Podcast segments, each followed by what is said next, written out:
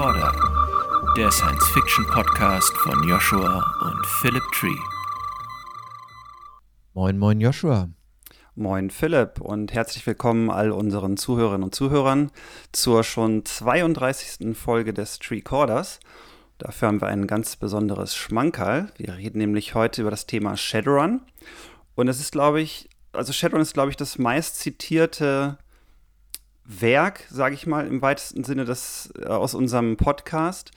Und wir haben das jetzt lange vor uns hergeschoben, haben schon mal über Cyberware gesprochen und hatten einfach noch nicht so den richtigen Aufhänger für die Folge. Den haben wir jetzt gefunden. Und zwar in Form von Markus Heitz. Herzlich willkommen, Markus. Guten Morgen, guten Morgen, guten Tag und welche Uhrzeit immer wo auf dieser Welt herrscht. Ja, Markus ist den meisten ja bekannt als Deutschlands Fantasy-Autor Nummer 1, hat eine steile Karriere hingelegt. Ich habe heute nochmal nachgeschaut.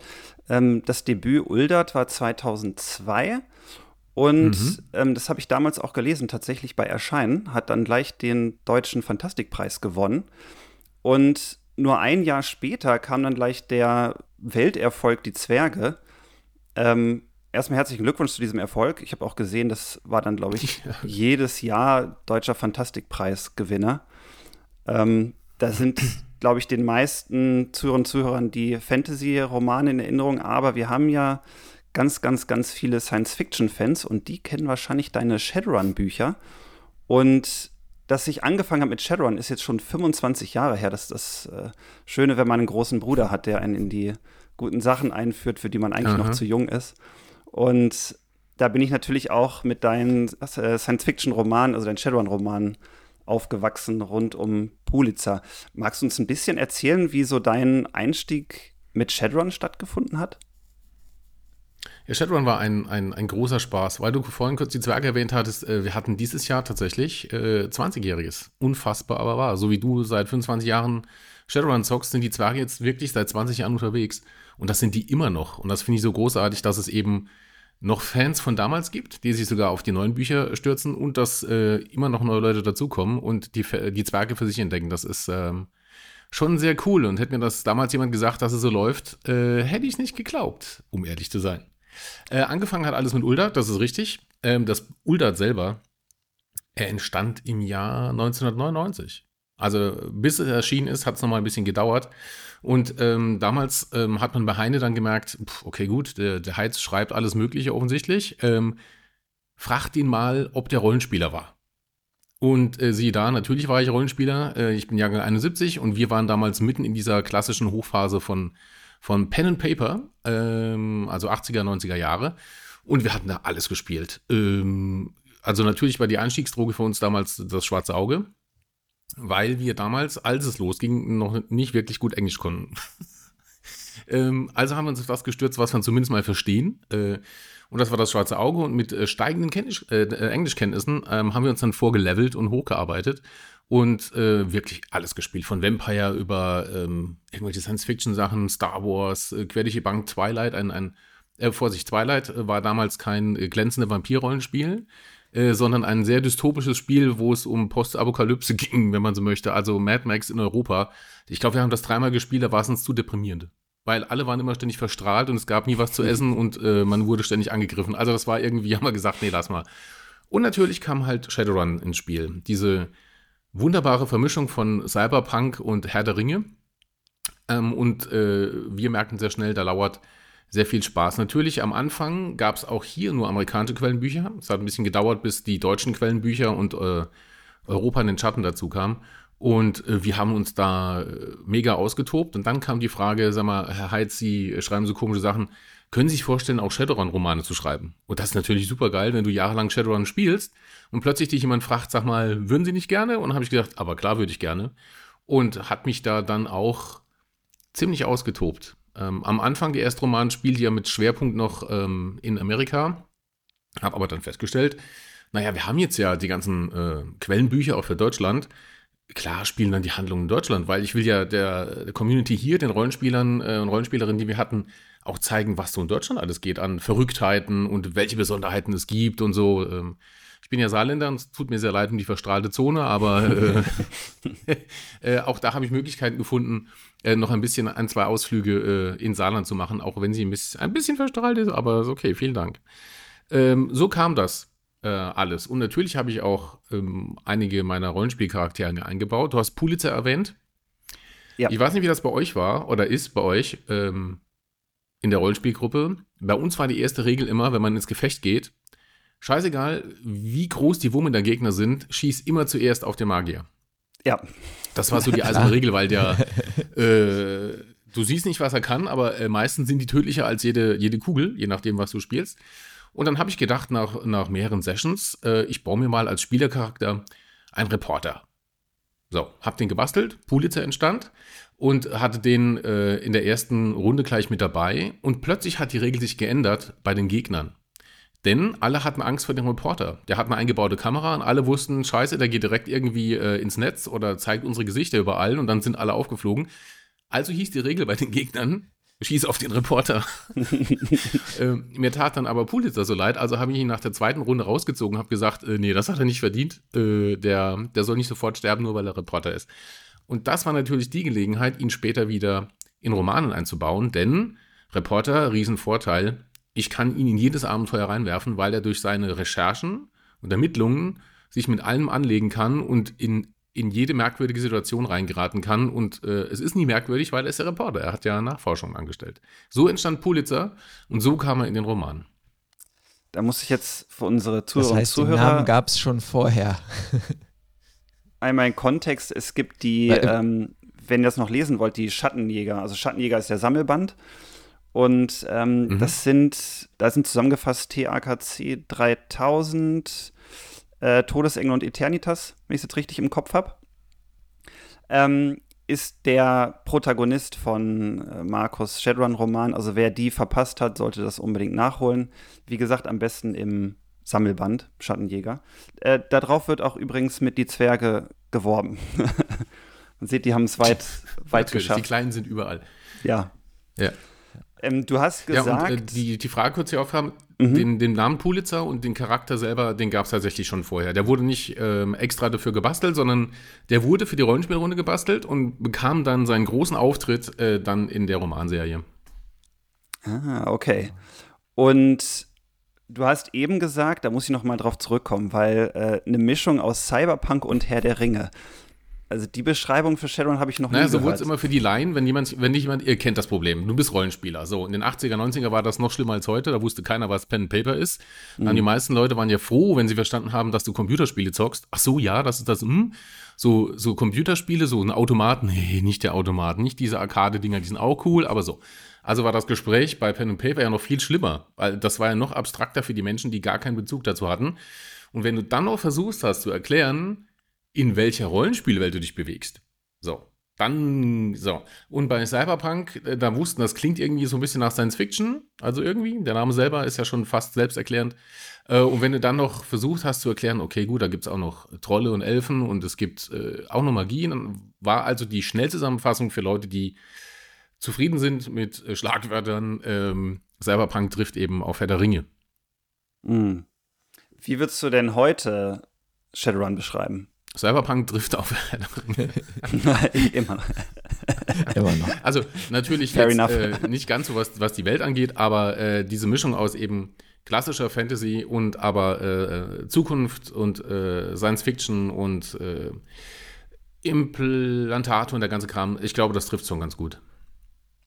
War denn dein Reiz an Shadowrun der große Fantasy-Einschlag darin? Also es ist ja die eine Melange aus Science Fiction und Fantasy. Also wir haben, also im Englischen heißt es ja Where Man Meets Magic and Machine.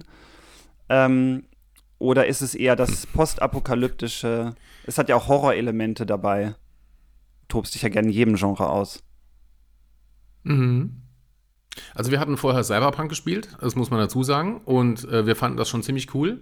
Und dann hat jemand Shadowrun angeschleppt und gesagt, ah, guck mal, da ist ja noch ein bisschen was von äh, unserer guten alten Magie und äh, der Fantasy-Welt. Und wir waren, ich habe es vorhin schon erwähnt, wir hatten dann wirklich fast alle Fantasy-Welten von Pen Paper damals durchgespielt. Äh, ob das jetzt Middle-earth Role-Playing System ist, also das gute alte MERS, äh, AD&D, Shadowrun und der ganze, äh, Shadowrun sage ich, ähm, das schwarze Auge, also wirklich alles. Und da haben wir gesagt, ah, mal gucken, wie das ist, wenn man äh, Cyberpunk und Magie verbindet. Und das fanden wir eigentlich als Setting ganz gut. Am Anfang war auch die Hintergrundwelt ja nicht so riesen ausgearbeitet. Das kam ja auch erst über Jahre und Jahre und Jahre, wie das meistens so ist bei den, bei den Rollenspielsystemen, äh, dass die über Jahre wachsen und wachsen. Aber wir fanden das damals schon recht unterhaltsam und ziemlich spannend. Mhm. Einfach nur als Angebot und Erweiterung zu dem, was wir schon kannten. Aus Autorensicht, wie ist das eigentlich, wenn man jetzt also dazu eingeladen wird, Romane dazu zu schreiben? Das frage ich mich schon immer. Ähm, man muss ja knietief im Lore sein tatsächlich. Also gibt's, es gibt wahrscheinlich ja, schätze ich mal, eine Redaktion, die dann das checkt auf ähm, Okay, du lachst uns wahrscheinlich ja, nicht, aber ich gleich was erzählen. also das, wie halte ich das, mich an den Lore dabei? Mhm. Also in dem Fall war das für mich bei Shadowrun sehr einfach, weil damals war ich Rollenspieler, ich kannte das Ding in- und auswendig, ich hatte meine ganzen Quellenbücher. Ähm, so, natürlich gibt es später noch einen Check durch äh, Redakteure, also die, die Rollenspielredakteure, aber bei mir war da nicht so viel zu machen, einfach weil ähm, ich hatte ja alles. Ich wusste ja, auf was es ankommt und ich kannte die Diskussionen, die nach dem Genuss eines Romans in Spielerunden sehr schnell aufkommen.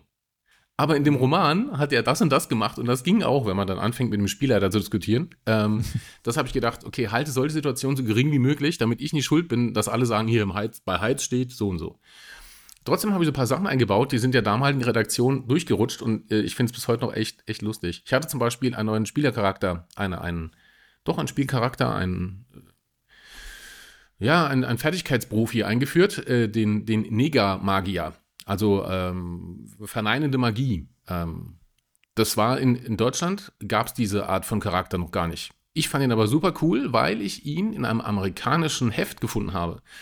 In Amerika gab es ähm, verschiedene Rollenspielhefte von White Dwarf bis, bis sonst irgendwas. Also gab's, äh, und da hatten die oft freigegebene, lizenzierte Erweiterungen, Regelerweiterungen, Charaktererweiterungen von bestehenden äh, Pen and Papers drin. Und da war eben dieser Nega Magician drin, äh, ein, ein, ein, Magier, der so ein bisschen arbeitet wie ein Schima äh, Schamane, der also Magie absorbiert. Also keine Angst mehr vor Magier, der kann das alles wegleveln, wenn man so möchte. Den habe ich eingebaut, weil ich ihn cool fand. Und dann ging natürlich prompt die Diskussion überall los. Äh, wie komme ich an diesen Charakter? Äh, wie geht das? Und dann hatte die Systemrunde äh, bei den Jungs damals ziemlich viel zu tun, um zu erklären, ähm, wie man jetzt diesen äh, Nega Magician äh, in Deutschland äh, rüberbringen könnte. Hat aber viel Spaß gemacht. Ich glaube, sie haben es dann später über äh, Adept gelöst, dass man praktisch den Adept-Weg wählt, um diesen äh, Antimagier, wenn man so möchte, mhm. ähm, umzusetzen. Und das andere Ding war, ich habe dann immer kurz gesagt, äh, eine Redaktion, das und das habe ich vor und das kommt vor und wir bewegen uns hier durch äh, ADL und so weiter und so fort. Und dann habe ich das geschrieben und dann waren die zufrieden und dann kam raus, dass ich äh, in einem Roman eine Atombombe gezündet habe. Gut, es war im Wasser, es war, es war im Meer, ja, also ich war nicht ganz so verheerend. Aber ich mhm. habe das Ding gezündet, weil es ergab sich aus dem Plot und es war völlig schlüssig und es gab keinen anderen Ausweg. Das muss der Redaktion damals durchgerutscht sein. Auf alle Fälle waren dann alle sehr entsetzt, als der Roman erschienen ist. Und sie, du hast eine Atombombe gezündet. ich so, ja, habe ich, aber ihr habt ja auch drin einen Roman vorher gekriegt. Ihr hättet ja sagen können, hm, ob das so eine gute Idee ist. Äh, so ist es auch passiert. Ähm, das ist sehr lustig. Also da hatte ich äh, keine Probleme, weder, weder mit Lore noch mit äh, gucken, dass alles stimmt. Das hat gut funktioniert. Wenn ich deine Frage generell beantworte, also wenn man als Autor in anderen Systemen schreibt, ich hatte ja auch mal als äh, Gastautor für Peri Rodan einen Roman schreiben dürfen. Und da ist es natürlich bei der äh, am längsten laufenden Heftserie der Welt für mich ziemlich unmöglich, mich 100% auszukennen, wo wir gerade sind, bei welchem Band, wie die Welt jetzt gerade. Ich habe natürlich da, damals die ganzen Silberbände gelesen, diese riesengroßen Sammelbände, wo die Geschichte drin äh, kontinuierlich erzählt wurde, aber das ist auch schon wieder boah, Jahre her. Aber äh, die Perirodan-Redaktion ist da voll auf Zack. Du kriegst erstmal einen, einen kompletten Plot. So. Das sind, äh, ist genau beschrieben, was passieren soll. Dann kriegst du eine Charakterbeschreibung. Du kriegst einen grob äh, zusammengefassten Hintergrund für diese Figur und für diese Szenen, die jetzt gleich geschehen sollen. Also das ist wirklich betreutes Schreiben, wenn man so möchte. Du wirst an der Hand genommen und äh, kriegst also erklärt, auch die wichtigsten Technik-Gadgets, die in der Szene vorkommen, werden beschrieben, was die machen und so. Da war ich sehr, sehr, sehr dankbar. Ähm, Und ich glaube, umgekehrt müsste man das bei jedem Autor oder jeder Autorin machen, die in einer Fremdwelt schreibt, weil du stehst ja dann äh, relativ ratlos in dieser Welt rum, hast zwar eine gute Idee für, für, ein, für ein Abenteuer, für, ein, für eine Story, was auch immer, aber du hast keine Ahnung, wie das Zubehör funktioniert, äh, was, was mit dem roten Knopf ist, der ständig leuchtet. Ähm, da muss die Betreuung relativ hoch sein. Also bei Peronan hat es super funktioniert und äh, bei Shadowrun brauchte ich das damals nicht. Inzwischen bin ich aber ähm, was die Zeitlinie und die technischen Gadgets angeht, bei Shadowrun auch relativ raus. Also ich habe gehört, es gab Zeitsprünge ähm, und es gab auch einige Technikveränderungen. Ähm, die habe ich ja gar nicht mehr mitgemacht. Mhm. Das ist ja dann gleich die spannende Frage. Bis zu welcher äh, Version Shadowrun ähm, warst oder bist du aktiver Spieler denn? Das war die, oh Gott, oh, das gab so viele Ordnungszahlen. Also ich weiß, es gab einen, einen, einen Systemsprung, was die Zeitlinie angeht, äh, intern. Also es gibt bei euch gibt es, oder in der neuen äh, Linie gab es zum Beispiel auch schon WLAN. Das hatten wir nicht. Wir hatten alles nur, das alles kam nur ab der Version so. 4, glaube ich. Das kann Ja, sein. Also das war schon bei mir, dazu. das gab es bei uns nicht. Wir hatten Mhm. damals nichts. wir hatten nur Kabel. Äh, also das war die Versionen, in denen ich mich herumgetrieben habe. Ja, also Version 2 wahrscheinlich und äh, dann Anfänge von 3, ne? Mm, Da- das, das waren jetzt zumindest die, wo es auch dann die großen ADL-Bücher gab und genau, genau. Zu 4 hat sich dann ja auch das Würfelsystem geändert. Also bis einschließlich Mhm. 3 waren noch die W6-Schlachten, die großen. Ja, und ich nehme noch den Karma-Pool dazu und da war der Tisch voll mit W6. Alles Genau. so. Äh, dann ging das große Zählen los. Ja. Das war immer interessant, Ich glaube, das, wenn. doch Shadowrun war echt das System, wo du, wo du am meisten W6 gebaut hast. ja. Das, Da wenn wir mal die DSA-Spieler dabei hatten. Pakete. Mhm. Ja, die waren Mhm. immer schockiert. Ja, im, ähm, im Fantasy Game Store, da konnte man die kaufen in diesem, in diesem großen Würfel. In allen verschiedenen Farben. Hat man auch gebraucht. Ja, ja, aber äh, es hat sich schon rausgestellt über die Jahre, dass bestimmte Würfel einfach besser waren als andere. Also man hatte, ich hatte dann in diesem Würfelpool auch immer natürlich genau die bei Gefahr Würfel einsetzen. Ja? Also nicht Scheibe einschlagen, sondern du wusstest genau, der ist äh, unverhältnismäßig oft nah an der 5 und der 6. Und der wurde dann immer für den Notfall eingebaut. Also es gab da schon Würfel, wo man genau wusste, wann man die einzusetzen hat. Die waren nicht gezinkt, wirklich, ich schwöre, die waren nicht gezinkt. Aber du wusstest, entweder waren die, das eine waren zwei Holzwürfel. Ich vermute einfach, dass die Kanten auf der einen Seite so ein bisschen nachgiebiger waren. und dass die anders gesprungen sind. Aber hey, es waren äh, stabile 5 und 6er. Ja, ich kann mich noch erinnern, Die dass Würfel, ich die Fortuna besonders im Blick hat. Mhm. Dass ich ernsthaft sauer war auf einen Freund, weil er meine griechischen Tavli-Würfel vergessen hatte, die ich ihn gebeten hatte mitzubringen. Das waren so Mhm. kleine weiße. Und äh, ich Mhm. wusste natürlich ganz genau, dass die bessere Ergebnisse liefern. Ganz klar.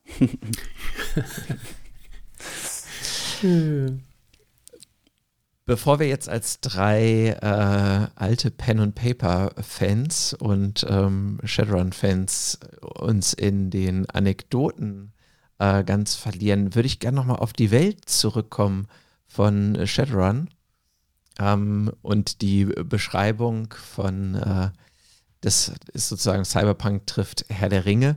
Mhm. Ähm, es gibt ja so ein erstes Bild, aber wenn wir jetzt Zuhörerinnen und Zuhörer haben, die mit Shadowrun noch gar nicht so richtig viel ähm, anfangen können, was würdest du sagen, sind so aus deiner Sicht die Eckpfeiler der Shadowrun-Welt? Naja, das ist immer die dunkle Bedrohung im Hintergrund. Ähm, also wir hatten uns damals oft viel mit, äh, mit Konzernen angelegt. So, äh, das heißt, irgendwo ähm, hat immer irgendein großer Konzern, würde nicht sagen ähnlich wie heute, aber doch schon ähnlich wie heute, äh, hat immer irgendein großer Konzern irgend, irgendwas äh, Böses gedreht, äh, das entweder 100% illegal war und hat dafür irgendwelche Schlägertrupps eingesetzt oder sie haben irgendwie im, im, im Netz was rumgepfuscht. So. Natürlich musst du dann als, als Rollenspielgruppe los und musst das Problem lösen. Also für uns war immer, ähm, wer das Intro kennt, ähm, ich überlege gerade, von Blade Runner. Ähm, wer das Intro kennt von Blade Runner, wo diese Kamera über diese dystopische Stadt fliegt und hinten siehst du die Pyramide und so, das war für mich immer Shadowrun. Das war so, so atmosphärisch. Äh, das hatte ich auch immer, äh, immer im Kopf. Und ähm, so hat sich für mich Shadowrun rüber angefühlt, dass du eine Großstadt hattest, du hattest diese äh, Arkologien, also diese großen Pyramidenstrukturen und irgendwo saß dann was Böses drin und du musstest in den kleinen, winzigen Straßen, wo du nichts warst als ein Insekt, wenn du von oben guckst, musst du gucken, dass du irgendwie durchkommst. Und immer wenn du denkst, du hast jetzt äh, echt gutes Cyberware angebaut oder du hast nur einen Spruch gefunden oder irgendein Totem ausgegraben, kam irgendjemand und hatte was Besseres. Ähm, und du hast festgestellt, du hast eigentlich fürs Gute gekämpft und dann über zehn Ecken festzustellen, dass die Bösen dich doch wieder reingelegt haben und hinten taucht ein schwarzer Drache ab und lacht leise vor sich hin. Ähm, das war für mich immer Shadowrun. Also diese Mischung aus dunkler Stadt, ähm, Elektronik, Technik, aber dieser Hauch von Magie, die trotzdem super reingepasst hat. Das, wie gesagt, und dann der Anfang, äh, der Anfang von Blade Runner, der alte Film, also der ist, äh, der hat für mich genau diese Atmosphäre eingefangen. Ja. ja. Das ist ja, also ich, finde auch, Blade Runner ist ein perfektes, äh, perfektes filmisches Beispiel für ja. so eine Idee, wie fühlt, könnte sich Shadowrun anfühlen. Ähm, weil du begonnen hattest mit, naja, mit den Konzernen vielleicht so wie heute. Mhm. Das ist äh, viel diskutiert unter anderen Shadowrun-Spielerinnen und Spielern, die ich auch so kenne, die Frage, wie prophetisch war oder ist Shadowrun eigentlich gewesen für die Entwicklung einer Idee der nahen Zukunft, wenn man jetzt mal die Goblinisierung und das äh, sagen, Zurückkehren Moment. der Magie wegnimmt, aber so den, ich sag mal, den weltlichen Teil ähm, fand ich immer ganz erstaunlich. Ähm, war, war ja, das für dich auch so ein Blick jetzt, in eine potenzielle da ich jetzt aber Asimov und Co. jetzt gar nicht so weit wegschieben. Also sie waren ja deutlich früher als, als Shadowrun, ähm, aber auch mit ihren Visionen, wo Technik hingeht, was Roboter alles äh, können, was man sich rechtzeitig Gedanken darüber machen sollte, äh, was eine KI tun und lassen sollte, die äh, Robotergesetze. Äh, und über genau, lustigerweise, das wird gerade extrem viel diskutiert. Äh, und alle sich wundern, das ist immer, also als Autor und als normaler Mensch, gucke ich, suche ich mir immer die Kamera, wo ich reingucken möchte und sage, Ehrlich jetzt, ich habe damit nicht gerechnet. Diese Militärsimulation, wo eine Drohne den Auftrag bekommen hat, äh, ein Ziel auszuschalten. Das erste, was sie gemacht hat, war, den Befehlshaber, ihren eigenen Befehlshaber auszuschalten, weil der im Weg sein könnte.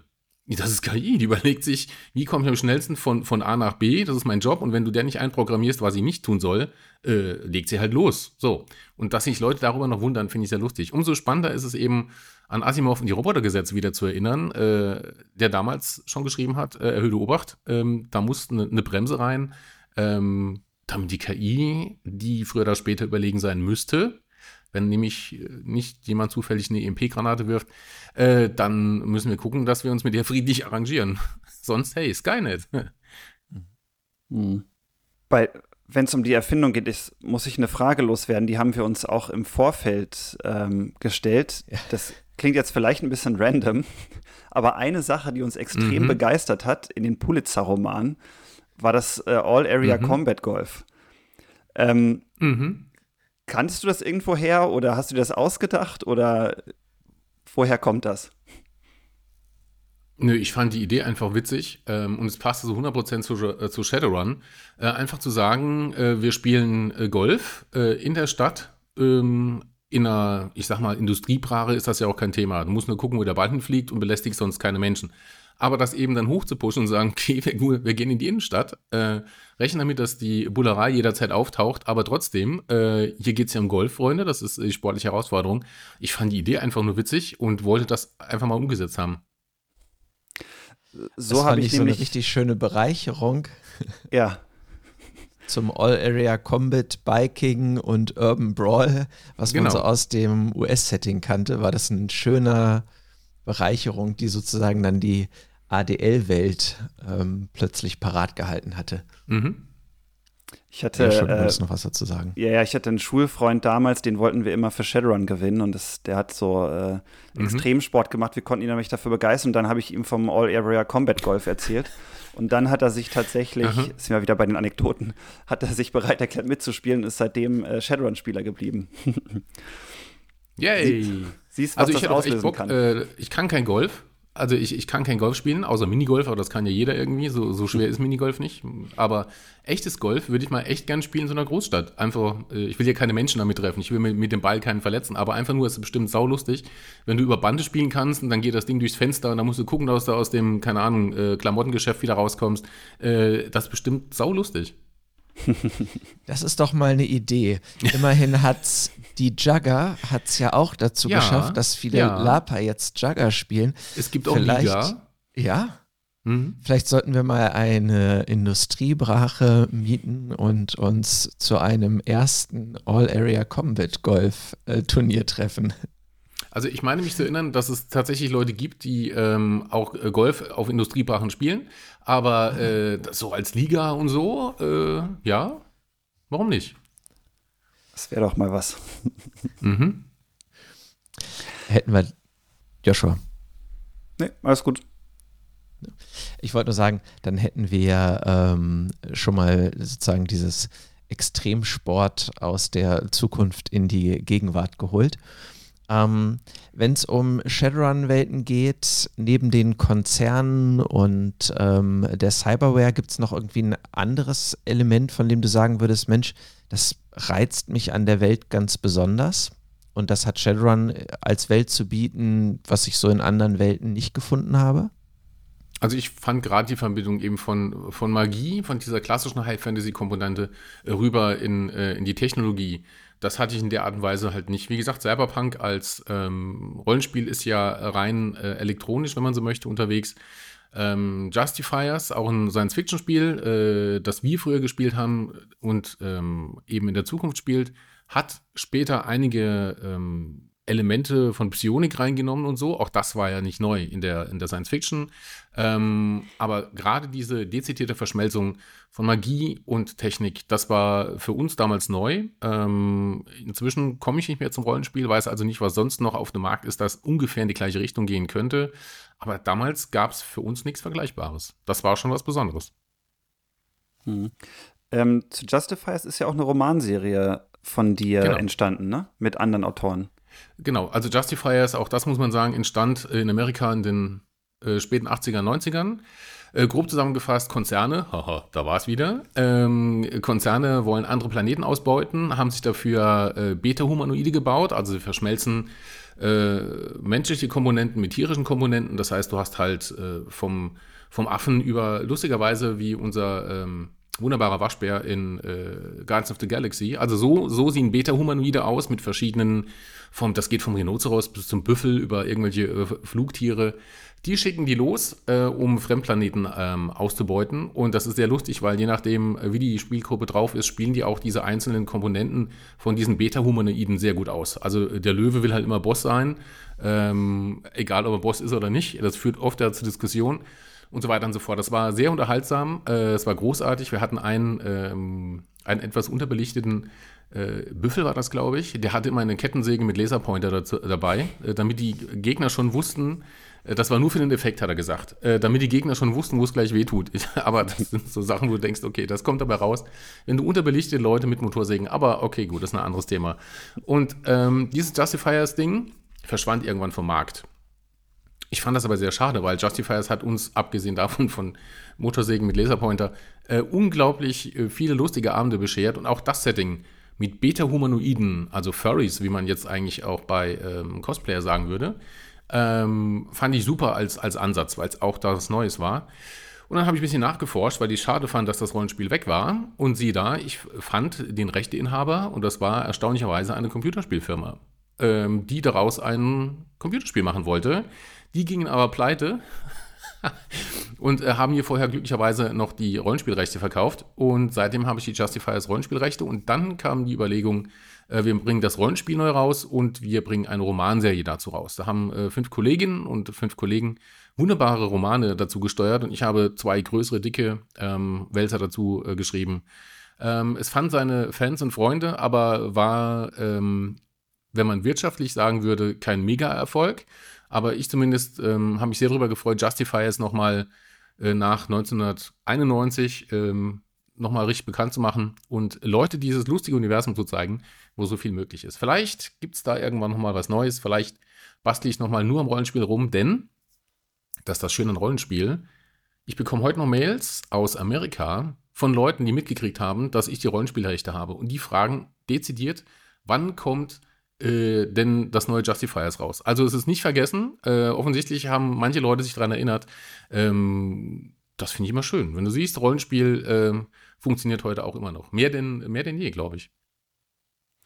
Die, also wenn, wenn wir Shadowrun anschauen, vor dem Hintergrund, es hat ja für mich fast jedes Genre. Also es ist irgendwie Science Fiction, es ist irgendwie Fantasy, es ist irgendwie Postapokalypse, mhm. es ist Dystopie.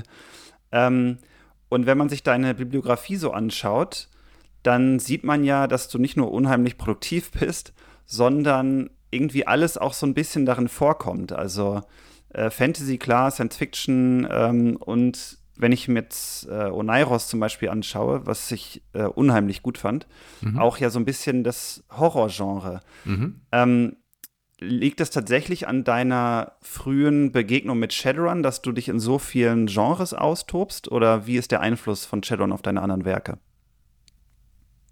Ähm, ich glaube, es ist eher weitergegriffen. Das ist das äh, Dasein als Rollenspieler früher, das Pen and Paper weil du sehr schnell lernst, ähm, genau wie mit Bücherlesen, klar kannst du nur ein Genre lesen, das ist gar kein Ding. Du kannst äh, nur Krimis, du kannst nur Liebesromane, nur was auch immer lesen, aber du merkst sehr schnell, das Angebot ist riesig. Und so war das bei uns damals bei Pen and Paper. Ähm, ich esse ja auch nicht jeden Tag Salat oder nur Pizza oder irgendwas.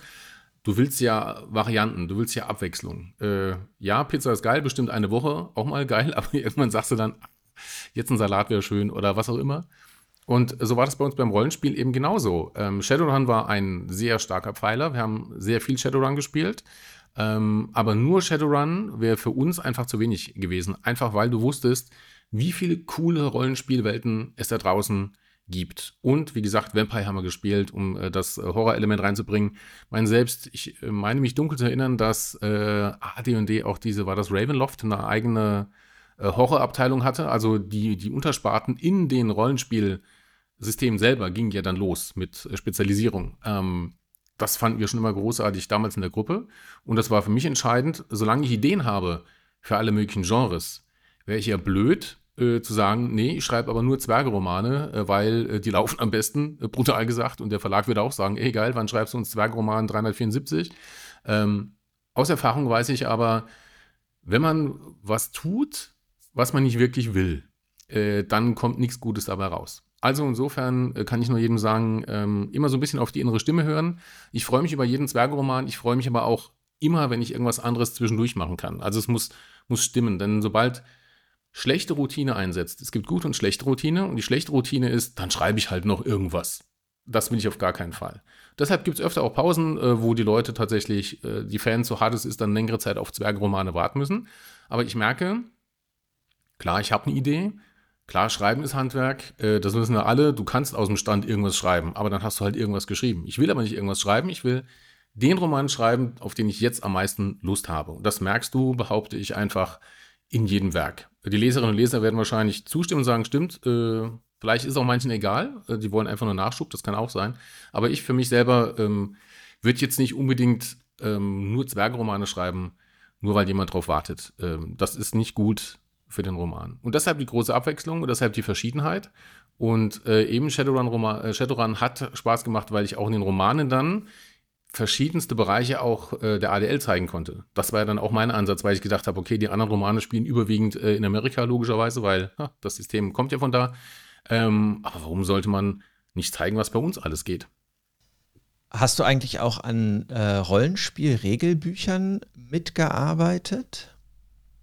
also zum, zum Shadowrun-Universum, weil du gerade sagst, ne, zeigen, was so in der ADL alles äh, ich geht. Meine mich, also nicht, äh, nicht explizit, aber ich meine mich zu erinnern, dass ein, zwei Infos aus den Romanen in äh, Quellenbücher dann eingeflossen sind, nachdem ich äh, Fakten erschaffen habe.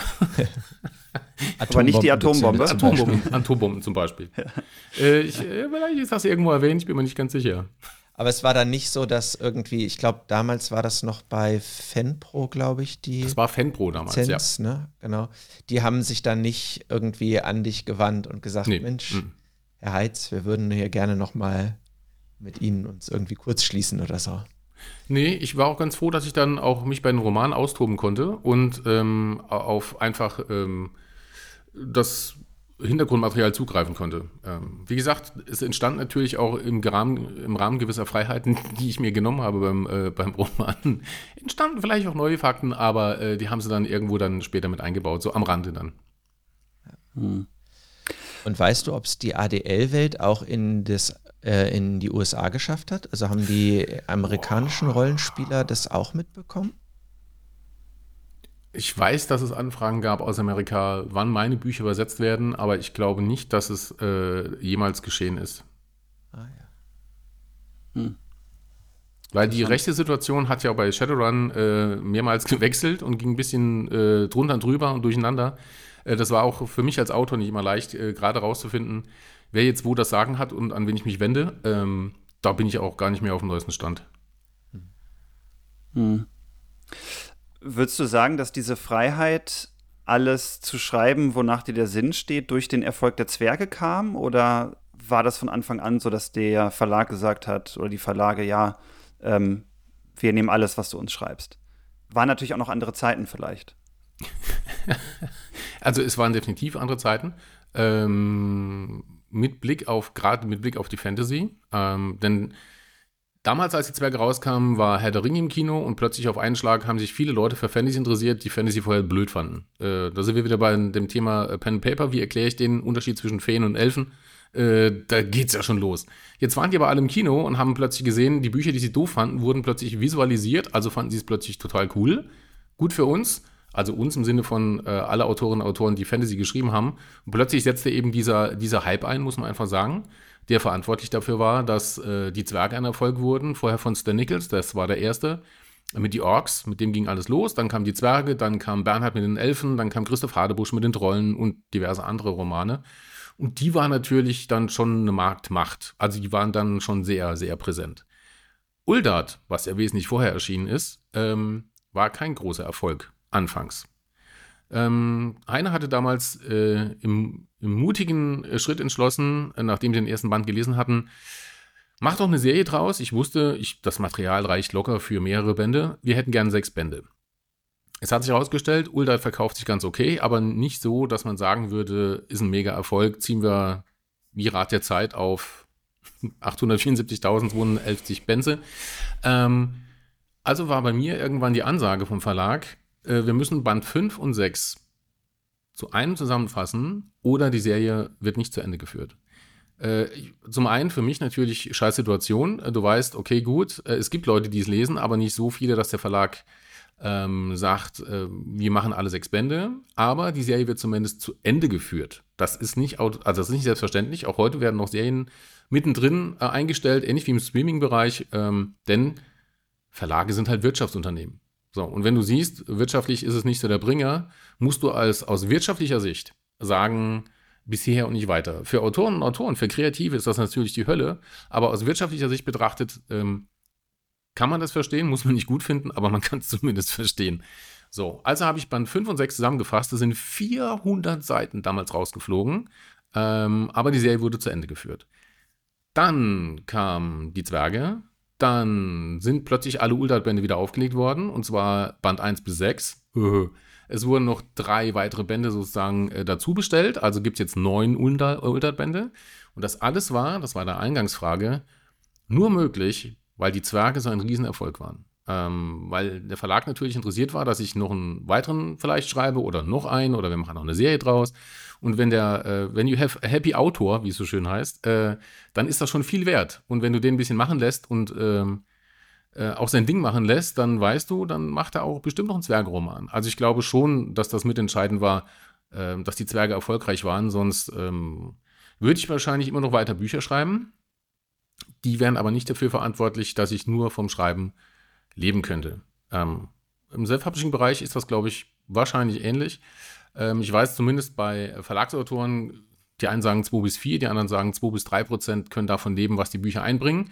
Der Rest hat einen Hauptjob, einen Brotjob, der sie ernährt. Und alles, was die Bücher reinbringen, ist dann Urlaub, Anzahlung fürs Auto, was auch immer. Und das war bei mir damals genauso. Ich war eigentlich Journalist und habe nebenbei Bücher geschrieben. Und 2004, als zum ersten Mal eine Abrechnung kam, wo ich gedacht habe, oh, guck, man kann doch vom Schreiben leben, das war bei Uldat nämlich nicht so, ähm, dann kam der Schritt zu sagen, ich mache jetzt hauptberuflich äh, nur noch Romane. Und wenn du jetzt verschiedene Genres hast, wie jetzt, sei es Oneiros im Horrorgenre, ich weiß, würdest du es überhaupt als Horror einsortieren? Ja, doch schon. Also es hat ja. schon ganz starke Horrorelemente, ganz klar. Ähm, Gibst du das dann an unterschiedliche Verlage oder macht das äh, eine Agentin oder äh, hast du einen Hauptverlag, der sagt, komm, egal was du schreibst, wir machen alles? Also noch immer erscheinen meine Bücher in, in drei verschiedenen Verlagen. Ähm, Heine war für mich immer Space Fiction oder Science Fiction, weil Heine der Verlag ist, der von Anfang an große Kompetenz eben äh, in Sachen Space oder Science Fiction hatte. Ähm, lange Zeit, äh, Zeit erschien bei Knauer nur die Horrorabteilung und lange Zeit erschien bei Pieper die äh, Fantasy-Abteilung. Das hat sich jetzt so ein bisschen gemischt bei Knauer. Ähm, da erscheinen jetzt Horror- und Fantasy-Romane von mir. Ähm, und das Ganze bin ich auch sehr froh, ähm, also die Verhandlungen zumindest, äh, die führt dann ähm, ein Agent für mich, weil ich bin kein Jurist. Inzwischen kenne ich mich mit Verträgen auch einigermaßen gut aus und weiß, was harmlos klingt, muss nicht harmlos sein, liebe Freunde, wie es so schön heißt. Äh, da weiß ich inzwischen ein bisschen auch, was das bedeutet. Ähm, aber es ist schon besser, wenn du einen Agent hast, der vorgeht und Türen eintritt oder unfreundlich sein kann. Und ich kann aber äh, weiterhin mit meinen Kreativleuten im Verlag äh, entspannt weiterarbeiten, weil der Böse ist in dem Fall der Agent. Yay! Und ich bin halt äh, der Kreative. Das ist, das, das ist äh, eine schöne Aufteilung. Aber ähm, es funktioniert, die Zusammenarbeit funktioniert äh, super. Also es gibt ja jetzt nichts, wo ich sagen würde, das ist jetzt nervig oder das funktioniert gar nicht. Äh, bei Knauer, äh, mit denen ich, wie gesagt, das ist der Schwerpunkt der letzten Jahre, das funktioniert ziemlich großartig mit denen. Mhm. Und du hast ja jetzt neben den Verlagswerken einen kleinen Ausflug ins Self-Publishing gemacht unter einem offenen mhm. Pseudonym. Mhm. Ähm, Maxim Wohland, wie spricht das aus? Mhm. Maxim ja. Wohland. Ähm, wie ist es denn dazu mhm. gekommen? Mhm. Das ist ja auch wieder ein ganz anderes Thema, eher Richtung Krimi oder Thriller, richtig? Also ich hatte vorher auch schon einen Thriller geschrieben, ähm, habe aber sehr schnell festgestellt, dass Leute, die nur reine Thriller lesen möchten, also keine Zwerge, keine Vampire, keine Elfen, kein äh, sonst irgendwas, sondern nur äh, Langwaffen, Kurzwaffen, Messer, Bomben, Gift, also Thriller halt, äh, Verschwörungen, ähm, die stehen da nicht so wirklich auf die Fantasy-Abteilung. Aber wenn man meinen Namen googelt oder irgendwo eingibt, tauchen natürlich äh, mindestens 50 Romane auf, wo fantastische Elemente drin sind. Und dann haben die natürlich Angst und sagen, boah, es fängt an wie ein Thriller, aber da kommt jetzt bestimmt ein Vampir aus der Ecke oder äh, ein Zwerg läuft durchs Bild. Und dieses äh, Pseudonym Maxim Wohlan steht ganz klar, es ist zwar von mir, aber keine Angst, äh, da wird nicht gezaubert, da wird nur geschossen oder es wird nur Geld unterschlagen oder was auch immer, es werden Leute umgebracht. Das kann ich eigentlich ganz gut und ähm, aber ohne übersinnliches Element. Das ist ganz klar das Signal, ähm, der Heiz hat es geschrieben, aber keine Angst äh, vor der Fantasy. Ähm, und bei dem neuen, die Wertlosen, ähm, geht es um die japanische Mafia, die Yakuza, weil ich großer Yakuza-Fan bin, aber die wenigsten Leute eigentlich genaueres über die Yakuza wissen. Du weißt, in Actionfilmen tauchen die Jungs immer auf, haben meistens Anzüge an, sehen stylisch aus und schießen alles um. Und das war's. Das war immer die Yakuza bei, der meisten, äh, bei den meisten Menschen in ihren Köpfen. Und haben nur neun Finger. Aber ich habe mich gefragt. Genau, einigen fehlt ein kleiner Finger und sie sind tätowiert. Tätowiert, ja. Also auch das hat sich ein bisschen geändert. Also die, den, also inzwischen kann man sich freikaufen, es werden nicht mehr Finger abgeschnitten. Also die, die, die Yakuza geht mit der Zeit, äh, weil du halt sofort erkennst an, es, also es beginnt beim kleinen Finger, das muss man dazu sagen. Also wenn du öfter verkackst, äh, fehlt dir bald mehr als nur der kleine Finger. Das ist, äh, ja, aber der kleine Finger ist halt immer so als, als, ähm, als Marschrichtung. Das hat sich auch ein bisschen verändert. Yakuza geht mit der Zeit, weil sie festgestellt hat, ähm, wir könnten eine eigene Sendung machen über Yakuza. Ich könnte jetzt stundenlang erzählen über die Yakuza, aber das, das äh, will ja keiner äh, aktuell. Ähm, deshalb sage ich mal so, die Yakuza geht mit der Zeit und sie haben festgestellt, es ist nicht immer geil, wenn du sofort als Yakuza identifiziert werden kannst. Also ähm, können wir auch davon absehen, Finger äh, abzumachen, sondern wir machen dann eine Strafzahlung oder sowas. Also die sind da ein bisschen entspannter geworden. Aber ich wollte einfach erzählen, wie man die Yakuza nach Deutschland bringt. Ähm, ich muss nicht den x-ten Yakuza-Thriller in, in Japan schreiben, das können wahrscheinlich 10.000 Japaner besser als ich. Also wie kriege ich die Yakuza nach Deutschland? Und Düsseldorf, äh, das wissen wahrscheinlich auch viele, ähm, ist die zweitgrößte japanische Community äh, außerhalb von Japan. Dort leben 8.000 Japanerinnen und Japaner. Und ich habe mir gedacht, mindestens 10% von denen sind Yakuza. Nein, sind sie nicht. Die, die Düsseldorfer äh, Community äh, ist total nett. Also das Böse kommt von außen. Ich will ja irgendwann nochmal Düsseldorf. Also keine Angst, die Japanerinnen und Japaner Düsseldorf sind alle nett. Das Böse kommt von außen. Und das ist ein super Ansatz, weil so kriegst du dieses Yakuza-Thema nach Deutschland, ohne dass du irgendwas Komisches konstruieren musst und alle sagen, nee, ist klar, ne? Du wolltest unbedingt was über Yakuza schreiben, äh, also hast du irgendwas erfunden. Nee, muss man in dem Fall gar nicht. Die Gegebenheiten sind da. Und als Self-Publisher deswegen äh, ich schreibe jetzt halt schnell. So. Und ich mache ja meistens zwei Romane im Jahr. Und ähm, da staut sich dann schon mal, also mein Schreibplan mit Verlagen geht bis 2026. Also das ist schon getaktet und festgelegt im Grunde, was kommen soll. Und da ist für Zwischenexperimente nicht so viel Raum, wo der Verlag und Verlag dann auch sagt, naja, ist vielleicht ein bisschen viel, drei Romane, vielleicht vier Romane im Jahr vom Heiz, nur bei uns. Und dann sage ich, ne, weißt du was? Ich glaube, dieses Self-Publisher-Ding ist genau richtig, wenn ich eine Idee habe und die unbedingt umgesetzt haben will. Äh, und zwar jetzt. Also jetzt im Sinne von zwei Monaten, weil, ne, bis man es geschrieben hat und bis du lektoriert und dein Cover hast und so weiter und so fort. Und das ist für mich super, weil ich da Projekte umsetzen kann, die ich auch schon lange mit mir rumschleppe. Weiß nicht, wie das bei euch ist, aber nur weil ich Ideen habe, heißt das ja nicht, dass die einmalig sind. Also ganz Düsseldorf hätte auf die Idee kommen können, egal, äh, wir können Yakuza-Roman hier eigentlich ansiedeln. Wir haben ja eigentlich die Grundvoraussetzung. So. Und 8000 Japaner. damit ich, was? 8000 Japaner. Ja, genau, zum Beispiel. Die können sagen, ui. Ähm, um aber nicht als Nummer zwei in dem Fall über die Ziellinie zu gehen, sondern sagen, pass mal auf, äh, ihr könnt jetzt alle Yakuza-Romane schreiben von mir aus über Düsseldorf, aber ich war der, der es zuerst gemacht hat.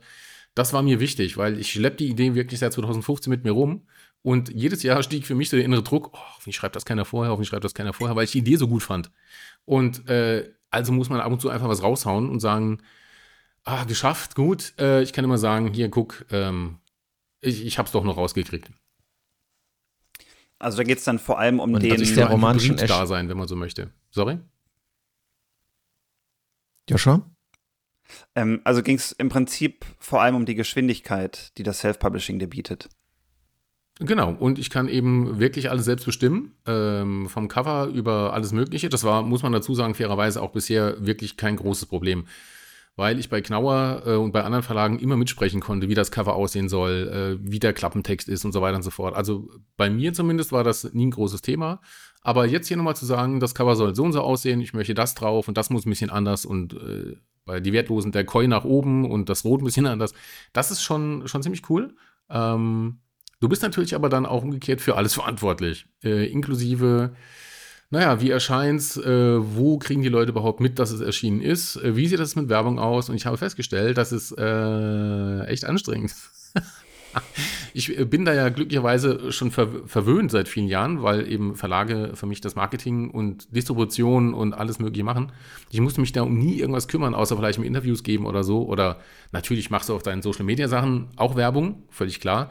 Aber wirklich dieses versteckte hintendran über Logistik und Distribution und Marketing hier und Anzeigen da, äh, das haben die Verlage bisher immer gemacht. Und da stelle ich gerade fest, das ist äh, eine eigene Wissenschaft für sich. Und ich staune jeden Tag und habe riesen Ehrfurcht vor reinen Self-Publishern, äh, die äh, 25 sozusagen, 25-7, nicht 24, äh, 25-7 wirklich jeden Tag da reinhängen. Ähm, da rede ich ja mit dem Richtigen sozusagen.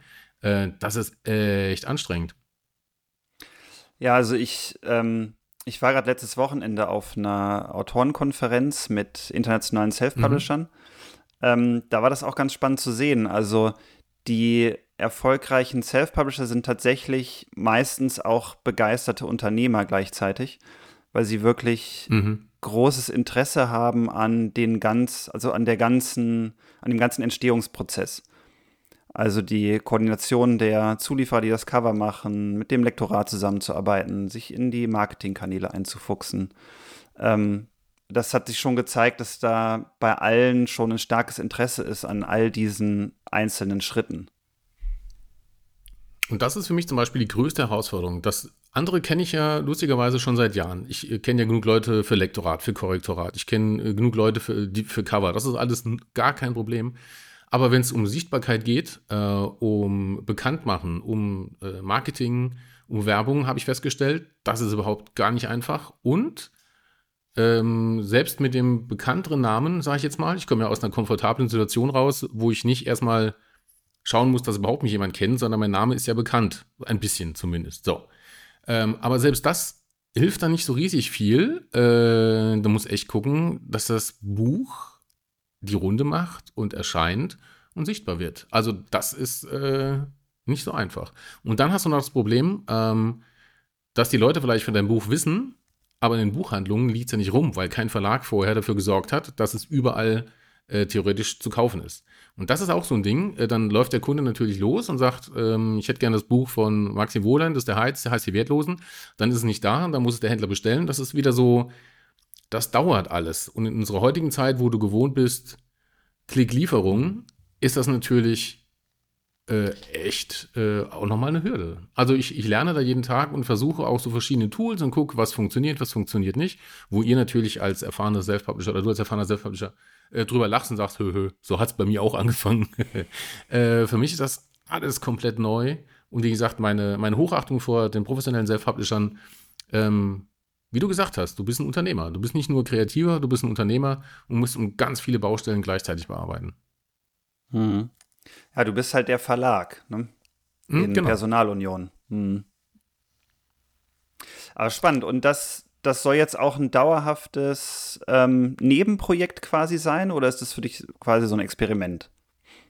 Es ist im Grunde beides ein Experiment, das noch fortgesetzt wird, wenn man so möchte. Also es wird noch einen zweiten Teil von Die Wertlosen geben, einfach nur, weil das Genre zu viel Spaß macht und weil ich, ja, weil ich einfach ein bisschen mehr über die Yakuza zeigen möchte und äh, weil einige Dinge noch erklärt werden müssen.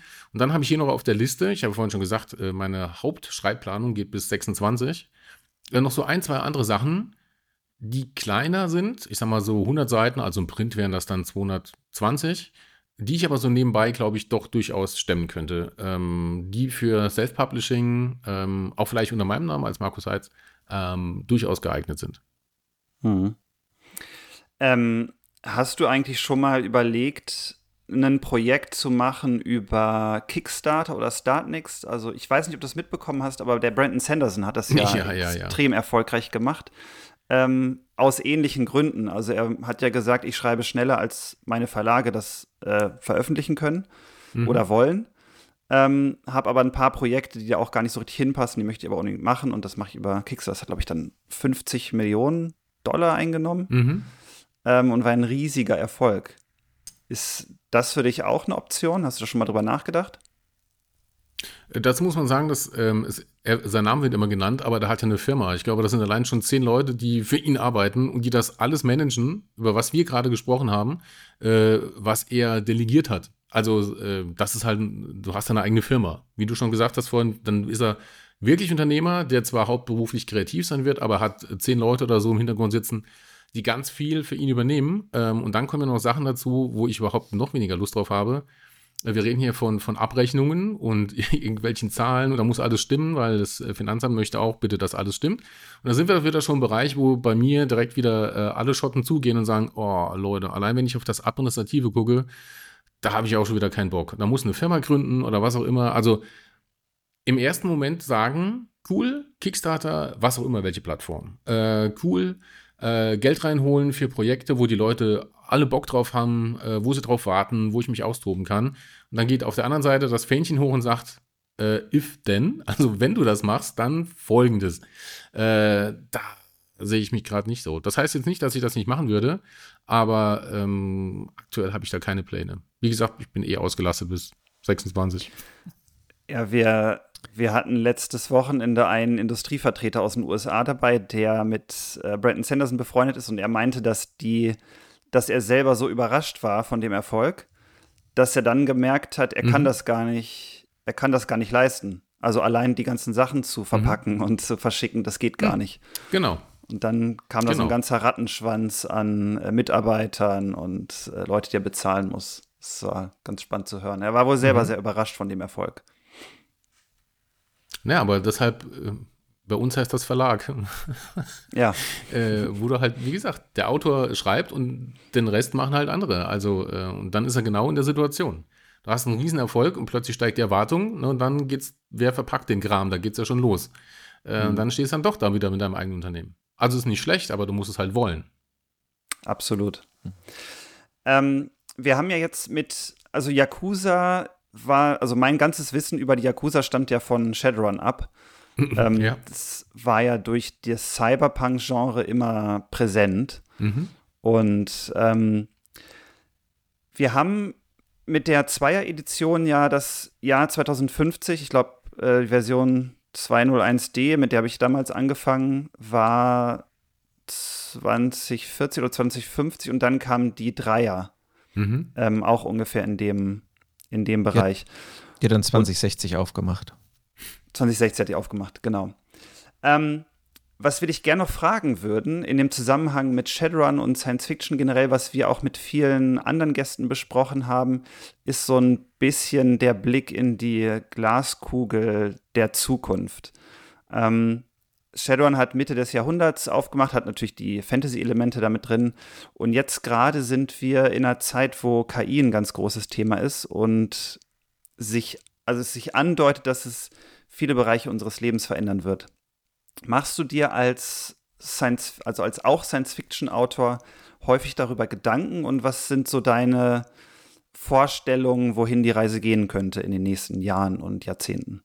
Also wir leben gerade in einer Zeit, wo du so viele Optionen und Möglichkeiten hast, wie es die Zukunft entwickelt. Ich glaube, das hatte noch keiner in der Art und Weise vor uns. Ähm, es gab immer romantische Vorstellungen vom, von Weltraumflug in den 60ern ähm, ja, wir gehen zu neuen Planeten und alles wird besser und es wird eine bessere Gesellschaft. Äh, das hat sich dann relativ schnell erledigt. Dann kamen ein paar dystopische und düstere Science-Fiction-Vorstellungen. Äh, ähm, inzwischen, ich, deshalb habe ich vorhin Asimov erwähnt, der damals schon gesagt hat, du brauchst die Robotergesetze, sonst äh, macht die KI das, was sie programmiert bekommt. Äh, sie erledigt ein, eine Aufgabe. Und das tut sie nach ihren eigenen Maßstäben. Äh, und das ist halt äh, spannend, wenn du nicht an alles gedacht hast. Ähm, das kennst du selber von Brettspielabenden oder von Rollenspielabenden. Du hast so einen Regelfuchs am Tisch. Dann denkst du, du bist safe. Und dann sagt er, übrigens, hier, äh, auf Seite 24, Abschnitt 3b, ne, da steht, wenn man, so, und schon hast du, denkst du, ah, ernsthaft jetzt, verdammt, das habe ich übersehen. Und genauso arbeitet KI, die guckt, was sie kann, was sie darf und wo sie hin soll. Und dann wird die genau das machen. Das ist nicht schlimm, aber sie, äh, sie macht das, was sie soll. Ähm, KI ist aber davon abgesehen schon seit langer Zeit in unserem Leben, egal ob das irgendein Sprachassistent ist oder sonst was, war ja schon immer irgendwie programmierte Module, die dann irgendwie assistiert haben. Nur sie wird halt immer ausgefeilter und sie hat inzwischen gelernt, noch schneller zu lernen. Also alles, was die KI macht, macht ein Mensch ja auch. Du nimmst andere Dinge wahr, du liest andere Bücher, du betrachtest Gemälde, du kopierst den Stil von gewissen Leuten, musikalisch, schriftstellerisch, sonst irgendwas und entwickelst daraus deinen eigenen Stil. Da braucht ein Mensch Jahre. KI macht es halt in Sekundenbruchteilen. Und je schneller die Rechner werden, äh, desto schneller wird sie auch besser sein. Äh, vielleicht entwickelt sie einen eigenen Stil. Vielleicht wird die KI selber als Künstler irgendwann so anerkannt und erfolgreich sein, weil sie eigenen Stil entwickelt. Momentan ballert sie einfach nur alles zusammen, was sie findet und es entsteht irgendwas Spannendes draus oder Hässliches oder was auch immer. Ist aber alles bisher geklaut ähm, offensichtlich geklaut. Früher oder später glaube ich, dass die eigene Sachen entwickeln wird, je nachdem, welchen Algorithmus äh, man da mit einpflegt. Und dann hast du wirklich echte Computerkunst. Dann geht es wieder los. Äh, ist es Computerkunst, weil es ein Computer entworfen hat? Ähm, es ist was Einmaliges, was du nicht reproduzieren kannst. Ähm, die spannende Frage, was ist dann die Definition von Kunst? Ähm, ich glaube, es wird sich auch ein Split ergeben von Leuten, die sagen, äh, KI finden sie super. Sie wollen zum Beispiel gerne KI-Romane, die immer nach Standardschema ähm, ablaufen. Es gibt ja Genre-Romane, ob das jetzt Liebesromane sind oder Krimis oder was auch immer, wo du genau weißt, Ablauf ist der, am Ende kriegt der die und der ist der Mörder. Und es ist ein Riesenerfolg. Und es wird bestimmt genug Leute sagen, äh, geben, die sagen, ich will sowas jeden Tag, finde ich super, wenn die KI mir das zuschreibt, ist mir völlig egal, ob das ein Mensch war oder nicht. Und es wird andere Leute geben, die sagen, äh, KI geht gar nicht. Äh, ich möchte von einem Autor, einer Autorin, einem Künstler, einer Künstlerin, einer lebenden Person etwas haben. Musik, Bild, Roman, was auch immer. Ich glaube, das wird so ein bisschen so ein Split ergeben. Und ansonsten werden wir gut beraten, wie das immer so ist, wenn die Menschheit was entwickelt, das sich gravierend auf die Gesellschaft auswirkt, einfach schon mal zu sagen, was können wir daraus machen?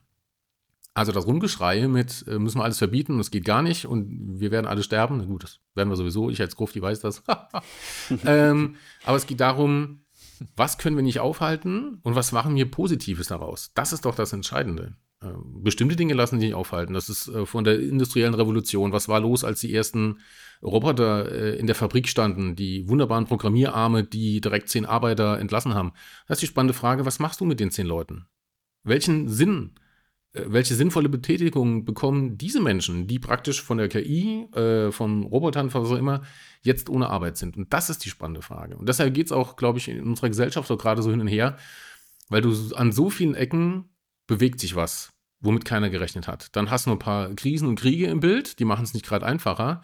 Und dann entsteht eine enorme Unsicherheit bei den Leuten. Und dann rennen halt Politiker durchs Bild und machen es nicht unbedingt besser. Und da heißt es Ruhe bewahren, gucken, welche Auswirkungen kann es haben, was machen wir positiv damit und wie nimmst du den Leuten äh, die Angst davor und vor dem, was kommt. Ähm, das wäre vielleicht ganz clever. Wie das ich in, keine Ahnung, 25 Jahren aussieht oder so, ähm, vielleicht steht da ein Roboter, nur ein Roboter oder zwei Roboterarme im OP ähm, und macht das Zeug selber, ähm, nimmt irgendwelche Operationen vor, und wenn da nicht gerade ein Stromausfall ist, wird er das eventuell sogar viel sauberer machen als jeder Chirurg, jede Chirurgin, äh, die vielleicht an dem Tag, keine Ahnung, zu spät aufgestanden ist oder was falsch gegessen hat. Ähm, das kann ich mir schon vorstellen, dass bestimmte Bereiche einfach nur komplett, äh, komplett äh, von Computertechnologie übernommen werden. Ich fand es ja schön, dass du gerade gesagt hast, wir sind da als äh, Menschen gefordert, positive Zukunftsperspektiven mhm. zu entwickeln. Ähm, Gibt es welche, die du, ähm, die du sozusagen den Zuhörern und Zuhörern hier mit auf den Weg geben würdest oder etwas, was du als positive Zukunftsperspektive für KI und andere Entwicklungen, die sich abzeichnen, äh, sehen würdest?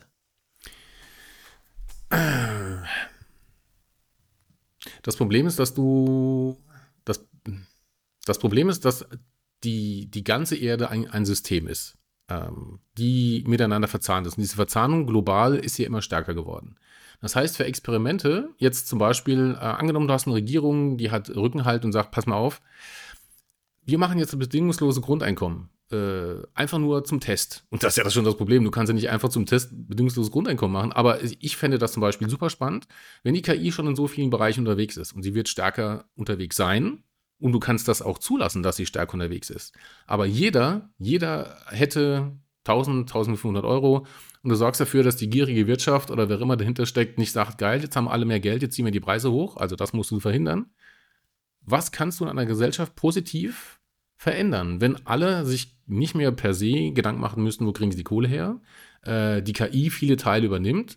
Welche positive Auswirkungen hätte das auf Zusammenleben? Ähm, über was können sich die Leute plötzlich entspannt Gedanken machen, anstatt zu überlegen, äh, scheiße, wie bezahle ich den Kredit oder was auch immer. Ähm, das wäre für mich ein super Experiment. Da sind wir wieder bei äh, Rollenspielen oder äh, Computerspielen. Früher hieß das im C64, gab es das Spiel Kaiser. Äh, ich weiß, ich bin ein alter Mann, aber bei Kaiser war das so eine Regierungssimulation, wo du dann an den Steuern drehen konntest und sowas und gucken, wie dein Volk reagiert. Und sowas wünsche ich mir oft, dass du eine Simulation haben könntest, du sagst, pass mal auf, gerade das hier ist nicht gut. Ich würde das gerne ändern dann rennst du auch wieder gegen so viele Barrieren und Hürden, wo du sagst, scheiße, da komme ich nicht durch. Also wird sich dieses zumindest nicht ändern. Aber das wäre so meine positive Vorstellung. Lass uns doch gucken, ähm, wie wir das anders hinkriegen könnten. Und die KI, richtig eingesetzt, richtig programmiert, Computergesetze von Asimov, äh, ist, glaube ich, schon, ähm, wäre da schon ein positiver Beitrag eigentlich.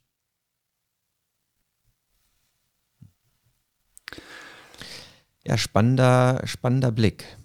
Joshua, du hast eine Frage. Nee, ich würde sonst weitergehen. Ja, ja dann gehen wir weiter. Zum Thema? Gehen wir weiter. Ich, ja, weil ich finde das äh, für die Zukunftsperspektive einer positiven Bild, dem kann ich mich komplett anschließen. Geh gern mhm. weiter. Ähm, du hast gesagt, der Plan steht bei dir schon bis 2026 für die Verlagsromane. Dann hast du ja noch dein Self-Publishing-Projekt. Ähm, mhm. Wenn wir jetzt nur in die Glaskugel für Markus Heitz schauen, was können denn die Zuhörerinnen und Zuhörer von dir erwarten in den nächsten Jahren? Ist es so, dass äh, manche Projekte noch geheim sind? ja, Versuch auch ich habe Geheimnisse. Mhm. ähm, ja, Versuch was jetzt. Aber ich, gern, ich kann zumindest mal sagen, ähm, dieses Jahr kommt noch die Schwarze Königin, aber die ist ja schon äh, angekündigt worden. Es ist wieder ähm, Back to the Vampires, wenn man so möchte. Ähm, und wieder wird es ein Roman sein. Es geht um Vampire. Ein Teil davon spielt in der Vergangenheit, ein Teil äh, in der Gegenwart. Ähm, ich gehe in die Vergangenheit äh, ins Jahr ungefähr 1400. Ich habe nicht was Spannendes festgestellt. Äh, in Osteuropa ist die eine Riesennummer. Äh, Barbara von Cilli äh, war Königin. In Westeuropa kennt die so gut wie niemand. Ähm, Und die wurde zu Lebzeiten, also sie hat alles mitgebracht, wofür man Frauen eigentlich gerne mal verbrannt hat. Äh, sie war 20 Jahre jünger als ihr Mann, sah super aus, war gebildet, äh, war Alchemistin ähm, und wurde sehr schnell diffamiert, und zwar als die schwarze Königin. Und sie wurde als Vampirin bezeichnet. Und dachte mir, das ist, äh, also Leute, das äh, muss man literarisch verarbeiten. Und ähm, sie da, sie hat zur gleichen Zeit gelebt wie Vlad 2 Vlad 2 ist der Papa vom späteren Vlad 3, äh, der Pfähler, also der Irre, der die Leute reihenweise zu Hunderten äh, aufgespießt hat. Und die kannten sich, die lebten am gleichen Hof ähm, und waren ungefähr gleich alt. Und ich habe mich schon immer gefragt, wenn Vlad 3 Leute gepfählt hat, macht er das eigentlich nicht, weil er Vampir ist, sondern weil er genau Vampire jagt. Also ich erzähle diese, diese Vampir-Story aus einer völlig neuen Sicht und aus einem neuen Blickwinkel. Ähm, und die hat natürlich Auswirkungen bis unsere Gegenwart. Und in Gegenwart ist ähm, Len unterwegs und hat keine Ahnung, dass er angeblich der letzte Draculesti ist, der letzte Nachfahre aus der Dracul-Serie, also ähm, von Vlad. Und äh, Vampire wissen das aber sehr wohl und jetzt hat äh, Len ein Riesenproblem, weil er in Prag unterwegs ist und die Vampire jagen ihn. Also das wäre die Schwarze Königin und wie gesagt, es ist kein ausgedachter Name. Ähm, Barbara von Cilli wurde wirklich so bezeichnet als die Schwarze Königin von ihren Feinden. Das ist dieses Jahr noch äh, in der Mache. Und in Sachen Fantasy wird es nächstes Jahr und übernächstes Jahr jeweils einen neuen Band von den Albe geben. Nachdem also die äh, Zwerge sozusagen zwei neue Bände gekriegt haben, kriegen natürlich auch äh, meine, meine bösen Schwarzaugen, kriegen natürlich auch die Gelegenheit, ihre äh, Sicht der Geschehnisse darzulegen.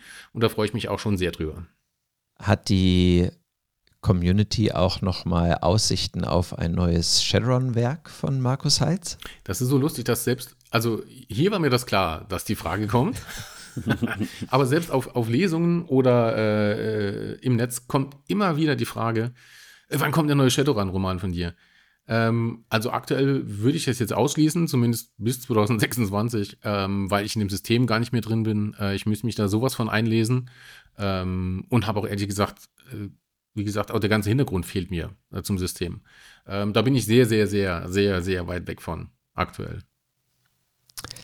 Ich habe jetzt ein bisschen das Bedauern im Gesicht, aber ich verstehe das sehr gut. ist okay.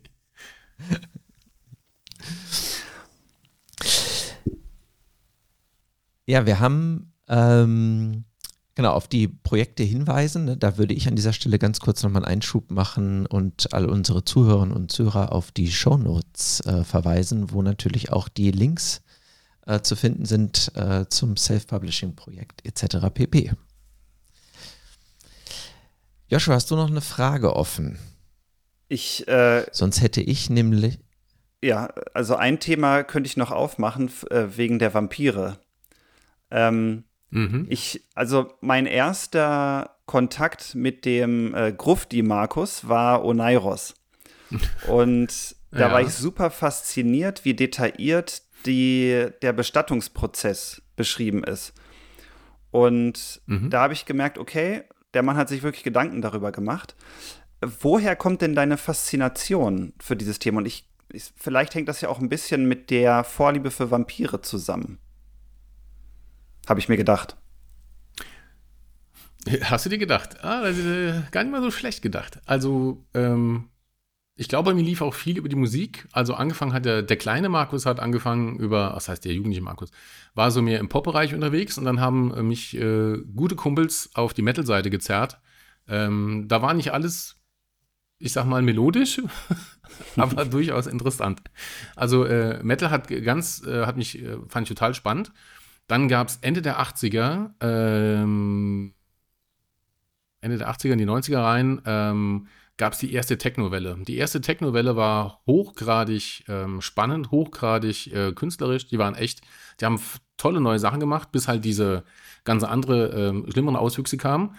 Und da gab es auch erste Bereiche, wo keiner so genau wusste, ist das jetzt Techno oder ist das irgendwas anderes? Äh, Prodigy lief zum Beispiel damals unter Techno. Front 242 lief damals unter Techno, weil keiner wusste, äh, was ist das jetzt, äh, was passiert hier. Und äh, weil ich mir die Bands angeguckt habe, habe ich dann die, die, dunkle Seite der Macht entdeckt, wenn man so möchte. Und dann bin ich so äh, in den 90ern rüber gedriftet in den Grufti-Bereich. Ich habe aber früher auch schon ganz viel Vorliebe gehabt äh, zum Thema Vampirismus ähm, ob das jetzt auch Edgar Allan Poe war oder sonstige Leute, die sich eben mit diesen Schauerromanen beschäftigt haben. Also das Dunkle und Gruftige ähm, gefiel mir schon immer ganz gut und dann war praktisch ähm, die dunkle Seite komplett entdeckt und der Vorteil des Grufti-Daseins ist außerdem, dass du musikalisch auch breit aufgestellt bist. Du hast von Metal über Mittelalter, über Klassik bis Elektro, du hast ja alles. Das ist das Schöne an der Musikbranche, also zumindest in der Musikrichtung, wo du als Grufti unterwegs bist. Und ähm, Vampirismus, der, der eigentliche auslösende Grund, auch zum Beispiel für Kinder des Judas oder Oneiros, ist immer die Frage, warum ist das so? Also woher kommt zum Beispiel unser Vampirglaube? Was mit ein Grund war, warum ich Kinder des Judas geschrieben habe, weil, ähnlich wie bei der Yakuza, alle kennen Vampire, alle kennen Yakuza, aber keiner fragt so richtig, äh, wann ist der Vampir zum ersten Mal aufgetaucht? Also historisch. Hör Obacht, nur weil ich Grufti bin, äh, ich glaube nicht daran. Also mir ist noch kein echter Vampir gegegnet. Ich glaube nicht an alles, was damit zu tun hat, aber ich finde es als Historiker immer spannend zu fragen, woher kommt dieser Volksglaube? Und dann merkst du sehr schnell, gibt es ganz viele tolle Facetten und äh, Hintergründe, die du in einem Roman aufarbeiten kannst. Das heißt, du hast nicht nur einen Vampir, sondern du hast aus dem Volksglaube so viele Möglichkeiten, was Vampire sind, was sie können, wie ihr Hintergrund ist, dass sie äh, mitunter äh, mit Zauberern verglichen werden, dass es Parallelen zu Werwölfen gibt, das dann und so weiter und so fort. Und das macht tierisch viel Spaß. Da sind wir wieder bei Abwechslung. Also nicht den nächsten generischen Vampir mit langen Haaren, der cool durchs Fenster kommt, äh, geil aussieht und äh, im schlimmsten Fall glitzert, wenn die Sonne drauf scheint. Äh, steht im Volksglaube übrigens nichts, also steht nicht äh, in irgendwelchen historischen Quellen, dass der Vampir glitzert, wenn die Sonne drauf scheint. Da war ich äh, sehr beruhigt. und ähm, dieses Beschäftigen mit diesen dunklen Themen fand ich immer super spannend, weil der Mensch ja zum einen die Dunkelheit fürchtet, aber wenn es dann abends, wenn man abends am Lagerfeuer sitzt, wollen doch alle die Gruselgeschichte hören und nicht jetzt unbedingt irgendwas von, äh, wie das Blümchen wächst oder was auch immer. Das ist ähm, auch sehr spannend am Mensch, dass er immer so, dass die meisten Angst vom Dunkeln haben, aber dann das Dunkle doch sehr faszinierend finden. Hm. Ist ja auch spannend, also dass die dass wir als Menschen den Tod quasi immer wie automatisch ausklammern aus unserer Psyche, so als mhm. wenn der, als wenn es den gar nicht gibt. Ähm, Sterbende werden abgeschoben, dass die irgendwo auf einer äh, im Hospiz sind oder so, die äh, Senioren sind in Seniorenresidenzen. Also der, ich habe immer das Gefühl, dass die westliche Zivilisation sich sehr, sehr viel Mühe gibt, den Tod auszuklammern. Ja, das ist ein ähm, kulturelles Ding. Das ist auch über ja. die Jahre gekommen. Je moderner der Mensch wird, je, je länger er lebt, glaube ich, desto mehr, also zumindest in Westeuropa, desto mehr klammert er aus, dass er durchaus äh, sterben kann. Der Grufti geht immer davon aus, dass er morgen tot ist, ähm, ist aber entspannt dabei. Das ist das Schöne an mir. Also ich gehe nicht davon aus, dass ich morgen noch lebe. Es wäre aber, wär aber toll. Ich hätte noch was vor. aber sich äh, der Sterblichkeit bewusst zu sein, dass ein Bordstein reicht, um, um dich aus dem Leben zu schießen. Also die Leute gehen immer davon aus, ähm, weil sie morgens aufstehen, die Treppe runtergehen, kommen sie unten lebend an. Das ist nicht so. Eine Treppe, die meisten sterben an Physik und an Chemie muss man ganz knallhart sagen. Und äh, Schwerkraft gehört wahrscheinlich mit zu einem und physikalische Gesetze gehören mit zu den meisten Todesarten, die es so gibt. Aber das muss dich ja gar nicht deprimiert stimmen. Du musst einfach nur wissen, dass es jederzeit vorbei sein kann. Jederzeit. Ähm, egal aus welchen Gründen. Ob das ein Unfall ist, ob du irgendwie blöd aufschlägst, die Treppe runterfällst, was auch immer. Das ist nicht schlimm. Du musst es nur wissen. Und vielleicht ein bisschen vorbereitet sein. Ich habe schon seit Jahren immer mein Testament hier rumliegen. Du weißt ja nie, was passiert. Ähm, oder äh, ja, das macht aber das Leben an, sich nicht sinnlos oder ähm, weniger bedeutsam. Du musst halt nur wissen, dass es jederzeit vorbei sein kann.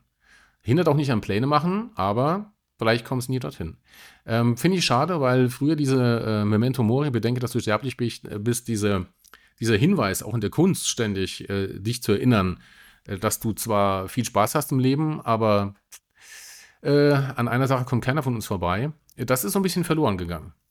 Finde ich auch gerade spannend, dass ich glaube, in nächster Zeit oder gerade mal wieder im Bundestag über das Gesetz zur, ähm, zur Sterbehilfe diskutiert wird. Ähm, auch das finde ich wichtig tatsächlich, weil du als Mensch äh, bei uns so viele Rechte hast äh, und Möglichkeiten, aber sobald es darum geht, wenn jemand würdevoll äh, aus dem Leben scheiden will, wird das äh, schwierig. Und das finde ich geht überhaupt gar nicht. Es geht mhm. jetzt nicht um Missbrauch von diesen Möglichkeiten oder jemanden damit umzubringen oder was auch immer, aber es geht einfach nur darum, ähm, es muss niemand gezwungen sein, äh, sich von der Brücke zu werfen, sich irgendwo aufzuhängen oder von einem Zug zu schmeißen oder sonst irgendwas. Ähm, ich finde, da müsste es andere Möglichkeiten geben.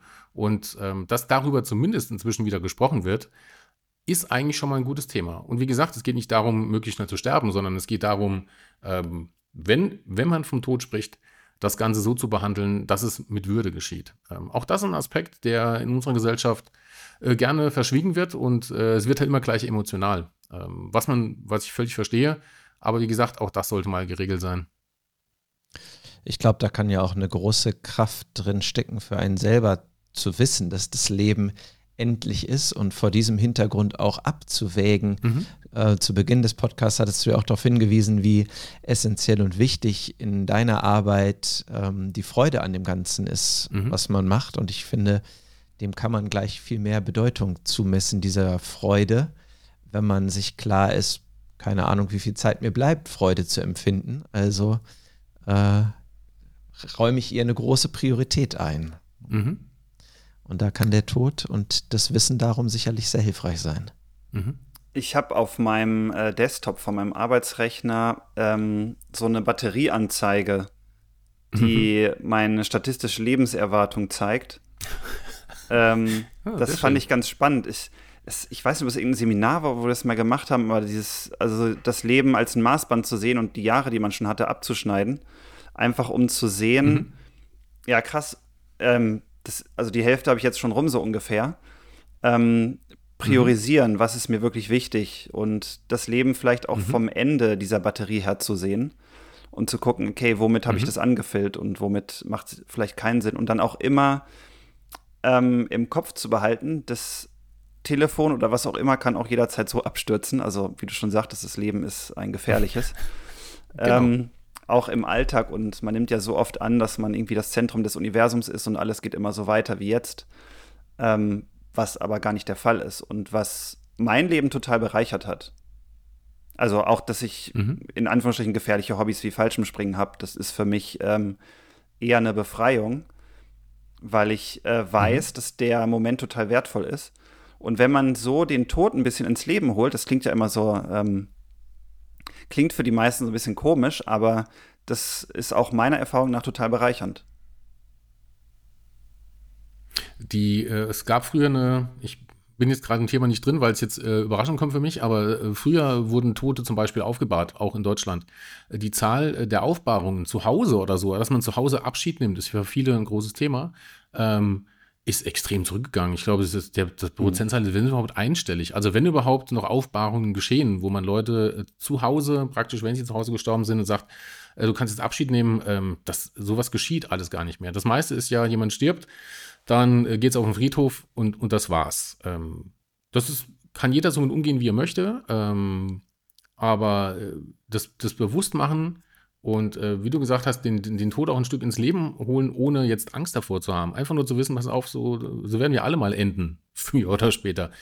Finde ich eigentlich ein guter Ansatz. Und das mochte ich auch eben äh, beim Grufti-Bereich immer so ganz gerne, äh, dass eben der Tod auf positive Weise dargestellt wird. Nicht im Sinne, wir wollen alle sterben, sondern die Gruftis, die ich kenne, sind alle meistens sehr lustig. Also es ist nicht so, dass wir dann, wir tragen zwar schwarz, aber dass wir dann jammern in der Ecke stehen und sagen, oh, ich bin noch nicht tot, aber ich weiß, ich werde es bald sein. Nee, also wir ähm, sind uns, glaube ich, einfach nur dessen mehr bewusst. Ähm, das ist nicht das Schlechteste, was man machen kann. Das ist schon quasi fast ein äh, mächtiges äh, Schlusswort. Mhm. Ähm, bevor wir aber zu so einem Schluss oder Ende kommen, wir haben immer noch so für äh, Gäste, die zu uns das erste Mal in den Podcast kommen, einige Fragen, die wir am Ende gerne stellen. Mhm. Und ähm, wenn du bereit wärst, würden wir auch dir gerne so ein paar Fragen stellen. Sind das so Einwort-Antworten jetzt? Sowas? Sowohl, sowas als, sowohl als auch. Wir ja. haben eine Kategorie mit Entweder-Oder-Fragen. Verstehe. Wo ich eine schon jetzt beantworten könnte und alle aufmerksamen Zuhörerinnen und Zuhörer, glaube ich, auch, die vorletzte mhm. daraus. Dann haben wir so eine Kategorie mit Sätzen vervollständigen mhm. und ein paar offene Fragen. Verstehe. Ich bin gespannt. Ja, das ist super. Mhm. Ähm, wir fangen mal, ich würde anfangen mit der Entweder-Oder-Kategorie. Star Trek oder Star Wars? Oh, das ist eine fiese Kategorie. ähm, tatsächlich Star Trek. Äh, eigentlich beides, aber die Antwort gilt nicht. Aber tatsächlich habe ich Star Trek vor Star Wars gesehen. Also so ist die Antwort bitte zu verstehen. Ähm, jetzt habe ich, jetzt rede ich wieder mehr als ich soll. Ich weiß, tut mir leid. Nö. Ich wollte nur sagen, als Kind äh, kam das im ZDF Star Trek damals. Ja. Und meine Eltern fanden das ganz grausam und haben nicht verstanden, was das sein soll. Und ich war so fasziniert, weil es sah so ganz anders aus. Und es war nicht Captain Future und es waren echte Menschen und äh, was tun, also echte Menschen aus Sicht eines Kindes. Was tun die da? Und äh, deshalb, da ist mir Star Trek vor Star Wars begegnet, tatsächlich. Hm. Ripley oder Sarah Connor? Äh, Ripley. Space ich habe äh, kurz gestutzt, weil ich an die Sängerin auch noch dachte, ich musste das erst in einen anderen Kontext setzen. Stimmt, wir waren ja gerade in den ja. 90ern gedanklich ja, unterwegs. Ja, ja. Ich dachte eben, hä, was? Das, dann so, ach nee, er meint, er meint, er meint die andere. Ja. SpaceX oder NASA? Hm, NASA. Also, weil der Laden mir sympathischer ist. Mhm. Uh, The Expense oder Battlestar Galactica? Auch da spielt Nostalgie eine große Rolle, meine Antwort. Und ich habe den Soundtrack von beiden hier. Ähm, ich sage aber Battlestar Galactica. Mhm. Weil, äh, Jahrgang 71, das heißt, ich wurde groß mit den zusammengeschnittenen Folgen, die zu drei Spielfilmen wurden von Battlestar Galactica. Ähm, und dann kam ja praktisch dieses Reboot-Ding, das, ich will nicht spoilern, der Schluss war verheerend, aber ansonsten zwischendrin hatte echt geile, geile Folgen, tolle Momente. Aber deshalb ist mir äh, Battlestar Galactica natürlich auch aus, aus Kinder- Jugendtagen natürlich näher. X-Wing oder TIE Fighter? TIE Fighter. Das war schnell, oder? Ja, ja nicht schlecht. Ja. Ganz klar, würde ich Rekord. sagen. Rekord. Ne? ja. Mhm. Berghütte oder Strandhotel? Also wenn ich, äh, ich bin Typ mehr, ähm, aber Strandhotel, wenn ich dann nur rumliegen müsste, nein. Äh, also Strandhotel gerne, aber ich wäre dann auch unterwegs. Ich bin kein, äh, ich liebe das Meer, aber ich würde mich jetzt nicht äh, zwei Wochen an den Strand legen und nee, das, das geht bei mir gar nicht. Aber eigentlich mehr, mehr, wenn man so möchte. Mehr, mehr. Mehr, mehr, okay. Flugzeug oder Bahn? Bahn immer. Denn äh, Bahn ist Arbeitszeit. Ich äh, fahre leidenschaftlich gerne Bahn. Äh, alles, was über eine Stunde Autofahrt rausgeht, bin ich genervt, äh, weil Autofahren ist tote Zeit. Äh, ich kann nur rumsitzen, äh, Lieder falsch mitsingen, Leute beschimpfen oder irgendwas, aber ich kann nicht kreativ arbeiten. Bei der Bahn setze ich mich rein, Laptop auf, äh, Kopfhörer und dann gib ihm. Je länger ich unterwegs bin, desto mehr kriege ich gearbeitet. Habe ich eine Stunde Verspätung, sind es zwei Seiten mehr. immer, immer das Positive sehen. deshalb immer Bahn. Und Inlandsflüge in Deutschland sind sowieso für mich der letzte Unfug, außer es geht um Leben und Tod.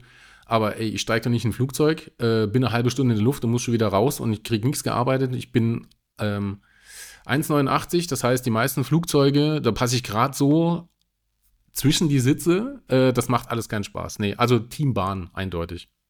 Jawohl. Eule oder Lerche? Ja, Eule. Jetzt kommt die Frage für alle aufmerksamen Zuhörerinnen oder Zuhörer: Metal oder Pop? Dann eher Metall. Hund oder Katze? Wenn ich mich entscheiden müsste, Hund. Jawohl. Dann haben wir noch so ein paar Sätze zum Vervollständigen. Die Existenz von Aliens halte ich für. Äh, extrem wahrscheinlich. Fliegende Untertassen, merkwürdige Lichter in der Nacht UFOs sind für mich? Ja, auch sehr wahrscheinlich. Das Spannende ist, äh, auch wenn ich dazu noch was sagen darf, früher war ja UFO immer so, oh, gibt es sie wirklich? Äh, das Militär verheimlicht alles. I Jetzt ver veröffentlicht das Militär eine Aufnahme nach der anderen von irgendwelchen Objekten, wo sie nicht wissen, was es ist. Ich möchte ja nicht sagen, dass es Aliens sind, aber es sind zumindest fliegende Objekte, von denen keiner weiß, wie dieses fliegende Tic-Tac äh, in dieser Geschwindigkeit ohne Aerodynamik sich so schnell bewegen kann.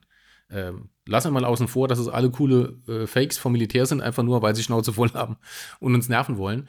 Aber es wird so viel Material veröffentlicht und plötzlich interessiert es keine Sau mehr. Also die, wo man früher gesagt hätte, oh, ey, darauf haben wir gewartet, jetzt ist alles bewiesen. Du kriegst die um die Ohren geschlagen von allen möglichen Leuten, alle so, ja, ja, aber es interessiert keinen mehr. Das, das ist so lustig, dieses Paradoxon, wo früher ganze Genres davon gelebt haben, oh, gibt es sie wirklich? Äh, und jetzt so, äh, ja, noch ein TikTok, das fliegt. Ah ja, irgendwas, äh, da haben sie auch was gefilmt. Äh, das ist total äh, abgefahren. Ja, der zu äh, erwartende das- Medienhype ist voll ausgeblieben, ne? So nee, also irgendwie- jemand berichtet mal drüber und dann gibt es äh, gefühlt einen halben Tag irgendwie einen Aufreger und das war, es interessiert einfach keinen mehr. Also noch nie gab es so viele Filme, ich sage das immer, mit Flugobjekten, wo keiner weiß, was dahinter steckt, aber es interessiert keinen. Das ist so lustig. Mhm. Dabei war es noch nie so wahrscheinlich, dass möglicherweise doch was dahinter steckt, Mhm. wie jetzt. Also es ist ja vor, ich glaube, zwei Wochen ähm, war der Fall mit diesem Whistleblower aus den USA, Mhm. Gorsh heißt er, glaube ich, ähm, der irgendwie 400 Dokumente an den US-Kongress übergeben hat, Mhm. ähm, warum er sicher ist, und der war in der, in der UFO-Taskforce, dass, das, also dass der Geheimdienst was verheimlicht und dass die tatsächlich im Besitz von UFOs sind. Mhm. Ähm, da war das ganz interessant, das Medienecho zu sehen. Das war zwar da, aber eher in den US-Medien. Und da kam überhaupt nicht in den Artikeln dieses, ach, das sind Verschwörungstheorien und der hat wahrscheinlich eine Klatsche. Äh, Ja. Das war ganz, ganz spannend zu sehen, so im Vergleich zu der Akte X-Zeit früher, als das ja noch die totale Ja, Verschwörungstheorie war. Eben. Und Ja, äh, das kann nie sein und warum sollten die zu uns kommen? Ja. Naja, warum nicht? Ich meine, der Mensch beobachtet auch ständig irgendwelche Tiere und findet das total toll äh, und zeigt sich dann aber auch nicht oder so. Oder die Tiere kriegen nicht mit, dass er da ist. Ist ja das gleiche Ding, mehr oder weniger. Also, ähm, ob die jetzt alle, ob das, diese Flugobjekte jetzt alles irgendwie außerirdisch sind, Aliens, weiß niemand. Aber ich finde das doch schon sehr extrem wahrscheinlich. da haben wir gleich Das noch bringt eine uns gleich passend zur nächsten. Ja. Ja, zur nächsten Frage? Folge möchte ich ganz kurz das davor sagen, weil unsere nächste so. Folge an die Zuhörerinnen und Zuhörer wird es um UFOs gehen. Und da werden wir Dominik Meyer Mhm. wieder zu Gast haben, äh, auch Historiker, der hat sich sehr, sehr viel mit auch historischen Sichtungen von UFOs beschäftigt. Ähm, also da könnt ihr euch schon auf die nächste Folge zu freuen. Ja. Und dann kommen wir zu den Steuermännern äh, und Frauen der UFOs, nämlich Aliens besuchen mich zu Hause und ich stelle ihnen diese eine Frage. Habt ihr ein Rezept für ein Gericht, das ich nachkochen kann? Okay, das lassen wir jetzt mal so stehen. Ja, man muss ja weiterdenken. Angenommen, ich bin der Erste, der so ein außerirdisches Gericht hat, der das nachkochen kann. Was glaubt ihr, was ich hier Geld machen kann mit Restaurants? Mit außerirdischen Zutaten oder irdischen? Nein, es wird mich. Ja, das, das muss man dann sehen, das kriegen wir hin. Die Lieferkette haben wir rela- relativ schnell aufgebaut dann, aber ähm, ich glaube, da geht was. Das wird völlig unterschätzt. Ich sehe schon, auch, das hast du auch schon weiter durchdacht, weil die Frage war ja, ne, ähm, dass ich nachkochen kann. Das bedeutet ja, Ja, ja, muss ja. Zutaten haben, die verfügbar sind. Ja, Ja, Schon Tic-Tac haben wir sie kennen das ja, so. Pangalaktische Donnergurkler und sowas. mhm. Ähm, oh ja, pangalaktischer Donnergurgler. Ähm, könnte ich mir einen Schriftsteller als Mentor aussuchen, tot oder lebendig, wäre das?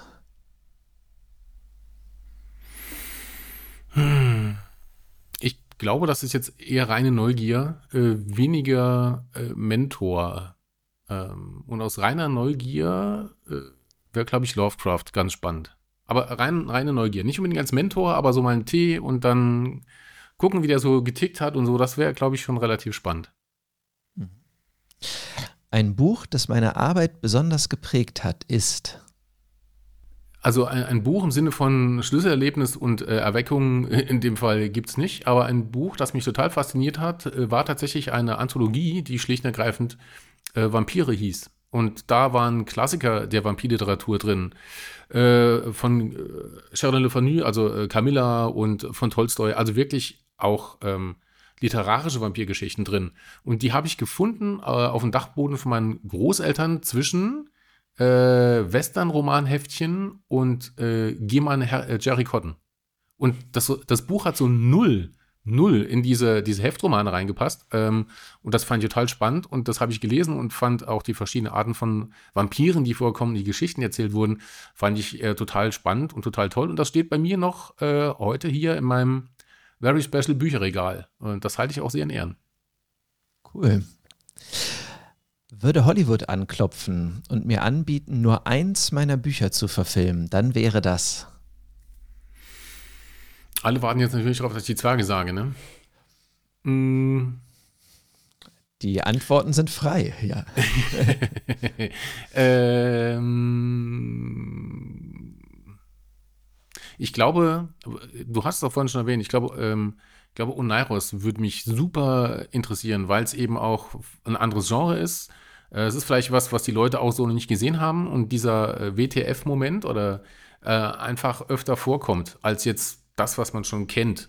Ähm, klar, Zwerge können auch gerne verfilmen oder auch meine Vampirromane, kein Thema. Aber gerade dieses Oneiros-Ding, äh, weil es thematisch schon ein bisschen anders ist, äh, mit viel Horror daherkommt, aber anderer Horror, wie man ihn vielleicht kennt, das würde mich schon interessieren. Und dann, wenn Hollywood schon anklopft, hätte ich gerne Mitspracherechte äh, und wäre gern ausführender Produzent und würde auch eine Regie führen und das Drehbuch würde ich auch noch schreiben. Wenn wir schon, also wenn sie schon anklopfen. Ja. Also, falls es dazu eine Kickstarter-Kampagne gibt, ich würde sie backen. yeah, sehr schön. Äh, Zeitreisen sind doch möglich. Ich reise in das Jahr. Mm, also nach unserer Zeitrechnung äh, null. Nee, null ist zu früh. Ähm, 20 vielleicht. 20 äh, nach Christus, weil ich mit Jesus ein paar Worte wechseln würde. Das wäre vielleicht mal ganz spannend. Endlich sagt das noch einer. Ja, das ist, ich habe das auch gesagt. Ja, ja, aber das, das, aber es ist so, es ist, es liegt so auf der Hand. Also jemand, der eine, eine Weltreligion, also der ein Pfeiler der Weltreligion ist, der ein absoluter Hippie ist und was alles draus wurde im Laufe der Jahrhunderte, was ja null Hippie ist, also grob zusammengefasst. Da, da hätte ich mal gerne schon gesagt, pass mal auf, Kollege, äh, folgendes. äh, das, das würde mich mal interessieren. Auch aus historischer Sicht, weil man, es gibt ja Aufzeichnungen aus der Römerzeit, dass da so jemand unterwegs war und Unruhe gestiftet hat. Ähm, aber äh, einfach nur mit dem Kollegen mal reden und gucken, wie bist du so drauf und äh, ja. Vielleicht gibt es das ja mal als neues Self-Publisher-Projekt, äh, Zwiegespräche mhm. ähm, mit dem berühmtesten Hippie aller Zeiten. ja. In der Zukunft, äh, Zeitreisen, nein, hatten wir. In der Zukunft wird die Menschheit neue Probleme geschaffen und alte gelöst haben. Dieses Problem wird sie gelöst haben. Achso, ich wollte gerade sagen, mein Statement dazu wäre, das wäre sehr schön. ich äh, zweifle dann doch, dass, ähm, also ich, ich hoffe, dass Deutschland äh, dann grüne, äh, grüne, entspannte, neutrale Energie hat. Das hoffe ich, dass es einfach hinkriegen, weil das ist eigentlich sehr wahrscheinlich, dass man das hinkriegt. Ähm, es ist wahrscheinlicher als viele andere Dinge in Deutschland. Aber das wäre schon schön, äh, dass die Leute auch verstehen, dass es gar nicht so absurd und abwegig ist. Und dass dann halt mehr Sachen rumstehen, die vielleicht nicht so geil sind, aber Entschuldigung, äh, stehen überall Stromtrassen rum. Also äh, die kackhässlich sind. Äh, da kommt jetzt auf drei, vier Windräder jetzt ehrlich gesagt oder was auch immer man äh, sich ausbaldowert an Energie äh, oder Solarflächen, ähm, wo es eh hässlich ist, dann wo ist das Problem? Also das, das glaube ich, dass wir hinkriegen. Man muss ja positiv sehen, das kriegen wir hin. Mhm. Und dieses Problem geschaffen. Äh, dieses Problem geschaffen. Vielleicht ähm, haben wir zu viel Energie, weil jemand die kontrollierte Fusion dann irgendwie dann erfindet. Also, dass es dann wirklich äh, funktioniert und dann stehen alle da und sagen, was machen wir jetzt mit der Energie? Nein, äh, boah, dieses Problem geschaffen. Nein, das, ähm, das ist schwierig, weil die Menschheit echt viele Möglichkeiten hat, Probleme zu schaffen. äh, das ist echt schwierig. Probleminflation. Die Antwort ist also viele. viele, ja, die Antwort ist viele. Wie ich vorhin beinahe gesagt habe, sehr schön dann auf Energie ausgewichen bin, wäre es in dem Fall Viele. Markus, das ist eine echte Shadowrunner-Antwort. Ja, ne? ja. Ja. Man hat auch einfach nicht mehr Bock auf mehr Probleme, um ehrlich zu sein. Man denkt, ey, Leute, wir haben schon, die kriegen schon so viel nicht hin. Äh, oder äh, find, verstricken sich auf dem Weg zu guten Lösungen. Ich brauche jetzt nicht noch mehr Probleme. Also, nee, die Menschheit hat echt genug zu tun. True that. Dann hätte ich noch so ein ganz paar abschließende Fragen, ganz offen. Mit welcher Kritik haben deine schärfsten Kritiker recht? Ich schreibe sehr viel. Mhm. Und mit welchem Lob haben deine größten Fans recht? Hm. Da müsste man die Fans fragen. Aber das größte Lob ist eigentlich, dass es, äh, wenn es Leuten Spaß macht, die Romane zu lesen, und das wird doch oft gerne betont. Ich glaube, dass das kann man so nehmen, ohne dass es jetzt irgendwie zu geil nach Selbstverweicherung riecht. Das, äh, das passt so, glaube ich. Was wäre eine ehrliche Rezension zu deinem Erstlingswerk in deinen eigenen Worten? Ob veröffentlicht oder unveröffentlicht, äh, Ah, okay, gut. spielt da, ka- äh, kannst du entscheiden.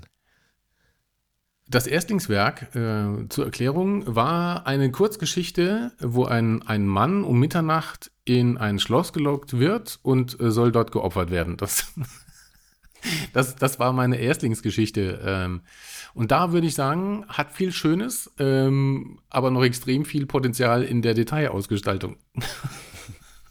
Jawohl. Mit welchen beiden Autorinnen oder Autoren würdest du gerne mal für eine Stunde in einem Raum eingesperrt sein? Mm, äh, lebend oder tot? Also äh, vorher, nicht vorher, nachher, sondern äh, Äh, Da, auch Gruf, da die sind, lassen gehen wir wir über die Grenzen von Leben und Ja. Das ist sehr nett. äh, Theodor Storm, weil Theodor Storm ein überragender Erzähler war. Ähm, äh, Lovecraft habe ich ja vorher schon getroffen, dann nehme ich jetzt äh, Poe.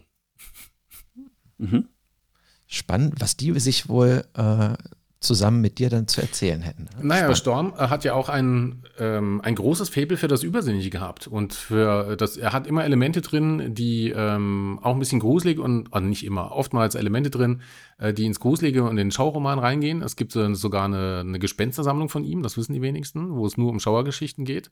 Und selbst, ähm, ja, die, der Schimmelreiter zum Beispiel, äh, auch da bekommt er der hält ja einen, einen, einen, einen Schimmelverkauf von einem alten Typ, der eine, eine Kralle als Hand hat und hinkt und da weiß man schon, okay, der ist nicht ganz so äh, von dieser Welt, glaube ich. Also ich glaube, die würden sich ganz gut verstehen und ähm, mit denen über Erzählstrukturen und äh, Texte und was man noch alles machen kann, ich glaube, das wäre ganz nett. Jawohl. In welchem Science-Fiction-Universum würdest du gerne leben? Aber dann nehme ich Star Trek, das ist alles so schön. Also die alten Star Trek-Sachen, das ist alles so schön bunt und alle haben sich lieb. Also die, die neuen waren ja nicht, nicht ganz so nett und lieb, aber so die alten, dieses, äh, die ganze Welt ist vereint und äh, alle sitzen in einem Raumschiff und man bringt äh, Friede und so, das, das, das war schon sehr utopisch. Also es, das ist schon ganz gut. Und was würdest du da machen? Auf jeden Fall nicht dahin fliegen, wo noch keiner war. ich, das wäre mir dann wieder, auch Leute, das ist mir dann eher äh, too, too dangerous. Nö, ähm, also wenn ich mir dann aussuchen könnte in dieser Zukunft, wäre, glaube ich, Mediziner ziemlich geil. Ähm, Habe ich jetzt zwar null Bezug zu, weil ähm, ist nicht so meine Baustelle. Aber ich fand es immer toll, äh, wenn andere Leute andere Menschen helfen können. Und in dem Fall sind Mediziner ja in dem Universum schon sehr weit. Ich war immer sehr neidisch, wenn sie irgendwelche Tricorder ausgepackt haben.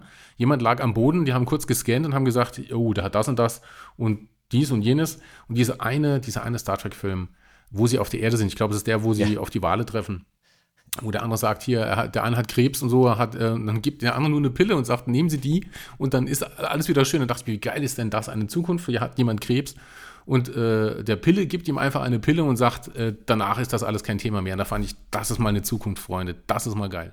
Da müssen wir alle hinkommen. Eine Pille, einfach so, haben Sie Krebs hier, einmal täglich reicht und Sie sind's los. Das ist doch phänomenal. Wenn du so ein Arzt sein kannst, check, wäre ich sofort dabei. Ich zitiere nur aus äh, gleichem Film, ne? Chemotherapie, diese Barbaren. ja. ja, ja, Das, das hat mich so fasziniert, dass bestimmt, vielleicht ist das sogar eines Tages mal möglich. Ja. Sehr schön. In welchem Science-Fiction-Universum willst du auf keinen Fall leben? So als Gegenfrage. Mhm. Oh je, jetzt gehen natürlich eine Million Türen auf. Viele Welten blinken äh, um die Wette. Ich, ich sage nicht Star Wars, weil das, äh, das wäre ganz spannend.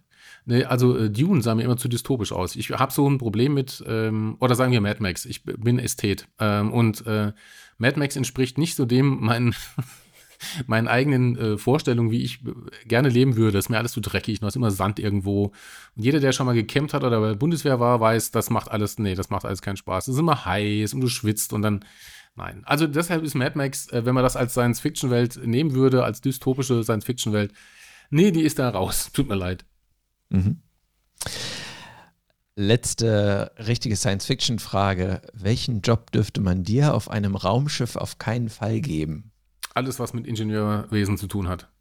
Da, da bin ich, äh, nein. Also da weiß ich jetzt schon, ich würde es schaffen, selbst äh, den Knopf und die Leitung zu finden, wo alles äh, detoniert, obwohl das nie vorgesehen war. Weiß ich jetzt schon, ich äh, bin handwerklich, was das angeht, völlig ungeschickt. Äh, das wäre verheerend. Aber wir wissen doch von Scotty, eine Frage, die dass, dass die einzige Aufgabe vom Ingenieur ist, zu sagen, dass du es auch in der Hälfte der Zeit schaffst. Ja, ja. Äh, die Frage, was man schafft. Und dann dreht man sich rum und sagt, er kennt sich aus wie in der Westentasche und rennt mit dem Kopf gegen den nächsten Träger. Genau, genau das wäre mein Job. Ich mache das schnell. Bong. So, Feierabend. Aber ständig. Nicht einmal, sondern ständig. Eine Frage, die aus der Gruft die Perspektive sicherlich auch sehr spannend ist. Ähm, wenn Calico die Unsterblichkeitsformel knackt und du Geld auf der hohen Kante hättest, würdest du zum Kunden werden? Das alte Thema, weswegen die Menschen sich gerne mit Unsterblichkeit beschäftigen und. Nee. Unsterblich würde ich nicht werden wollen, aber ich würde gerne ein paar Jahre dranhängen. Aber wohlgemerkt, äh, bei bester Gesundheit. Alles andere braucht ja dann auch kein Mensch. Also, nee. Und last question in der Reihe. Hast du ein Lebensziel? Ähm, im Sinne von Bucketlist oder äh, was ich erreichen will oder was auch immer. Also tatsächlich lebe ich genau das, ähm, was ich immer machen wollte. Also das Ziel ist im Grunde erreicht. Ich kann von dem leben, ähm, was ich total gerne tue, ähm, das schon seit Jahren. Ähm, Im besten Fall mache ich vielen Leuten damit auch noch äh, Vergnügen und äh, indem sie durch meine Welten wandern können. Also wenn das Positive überwiegt, bin ich glücklich. Ähm, das ist mein Sinn, wenn man so möchte. Leute unterhalten und nebenbei mit dem Erreichten ähm, auch noch ein paar gute Sachen anrichten, anstellen. Das ist eigentlich, also besser geht's ja im Grunde nicht. Also das wünsche ich auch jedem anderen. Super. Ja, erstmal vielen, vielen Dank ähm, für all deine äh, spannenden Antworten auf die Fragen. Wenn wir so zum mal so auf unsere Zeit hier gucken, ähm, würde ich sagen, wir haben ja schon echt einen coolen und ausführlichen Ritt miteinander hingelegt. Ja. Haben wir irgendwas ganz Wichtiges vergessen? Irgendetwas, ähm, über das wir auf jeden Fall noch hätten reden sollen, was uns durch die Lappen gegangen ist oder auch etwas, was du gerne noch äh, loswerden möchtest, Markus? Nö, also ich, wir haben, ja, das war ein, ein wilder Ritt durch viele Themen, ähm, aber es war ein, ein sehr abwechslungsreicher Ritt. Insofern äh, vielen Dank dafür. Das hat sehr viel Spaß gemacht. Ja, dir auch vielen, vielen Dank. Ähm, das kann ich nur zurückgeben. War, hat viel Freude bereitet. Ja, hat Spaß gemacht. Schön, dass du dabei warst. Mhm. Und ähm, vielleicht sehen wir uns ja mal für eine Echtzeitrunde All-Area Combat Golf. Ja, Das hat sich Oh, oh, festgesetzt bei mir. das wäre schön. Da, da, also da wäre ich echt dabei. Wir müssten vorher dann, wie gesagt, erstmal auf einer Brache üben, wo wir echt Dinge kaputt machen könnten, bevor wir dann wirklich durch die Innenstadt ziehen. Und Ja. äh, wir sollten die Innenstadt auswählen, indem wir einen, einen Pfeil auf eine Deutschlandkarte werfen. Schöne Idee. Ja, Und dann ne? brauchen wir sowas wie äh, einmal Haftpflichtversicherung. Also genau, alles. Also All Haftpflichtversicherung, inklusive Anwaltskosten. Das wäre ganz gut. Super. Wenn wir das starten, dafür wird es nicht nur eine Podcast-Folge geben, das müssen wir dann auch irgendwie per Video oder so festhalten. Das erledigt die Polizei wahrscheinlich für uns. Ist kein Problem. Spätestens hinten raus, denn der Schluss wird dann, äh, wird dann übertragen. Steht zu befürchten. Ja, super. Markus, vielen, vielen Dank fürs Dabeisein. Gerne, gerne. Und ich sage auch herzlichen Dank all unseren Zuhörerinnen und Zuhörern und tschüss und bis zum nächsten Mal. Ciao, ciao. Bis denn. Das war eine weitere Episode von Treecorder, dem Science-Fiction-Podcast von Joshua und Philip Tree. Alle Infos zu dieser Episode findest du in unseren Shownotes unter treecorder.de. Schön, dass du dabei warst und wir würden uns sehr freuen, dich auch bei der nächsten Episode wieder begrüßen zu dürfen.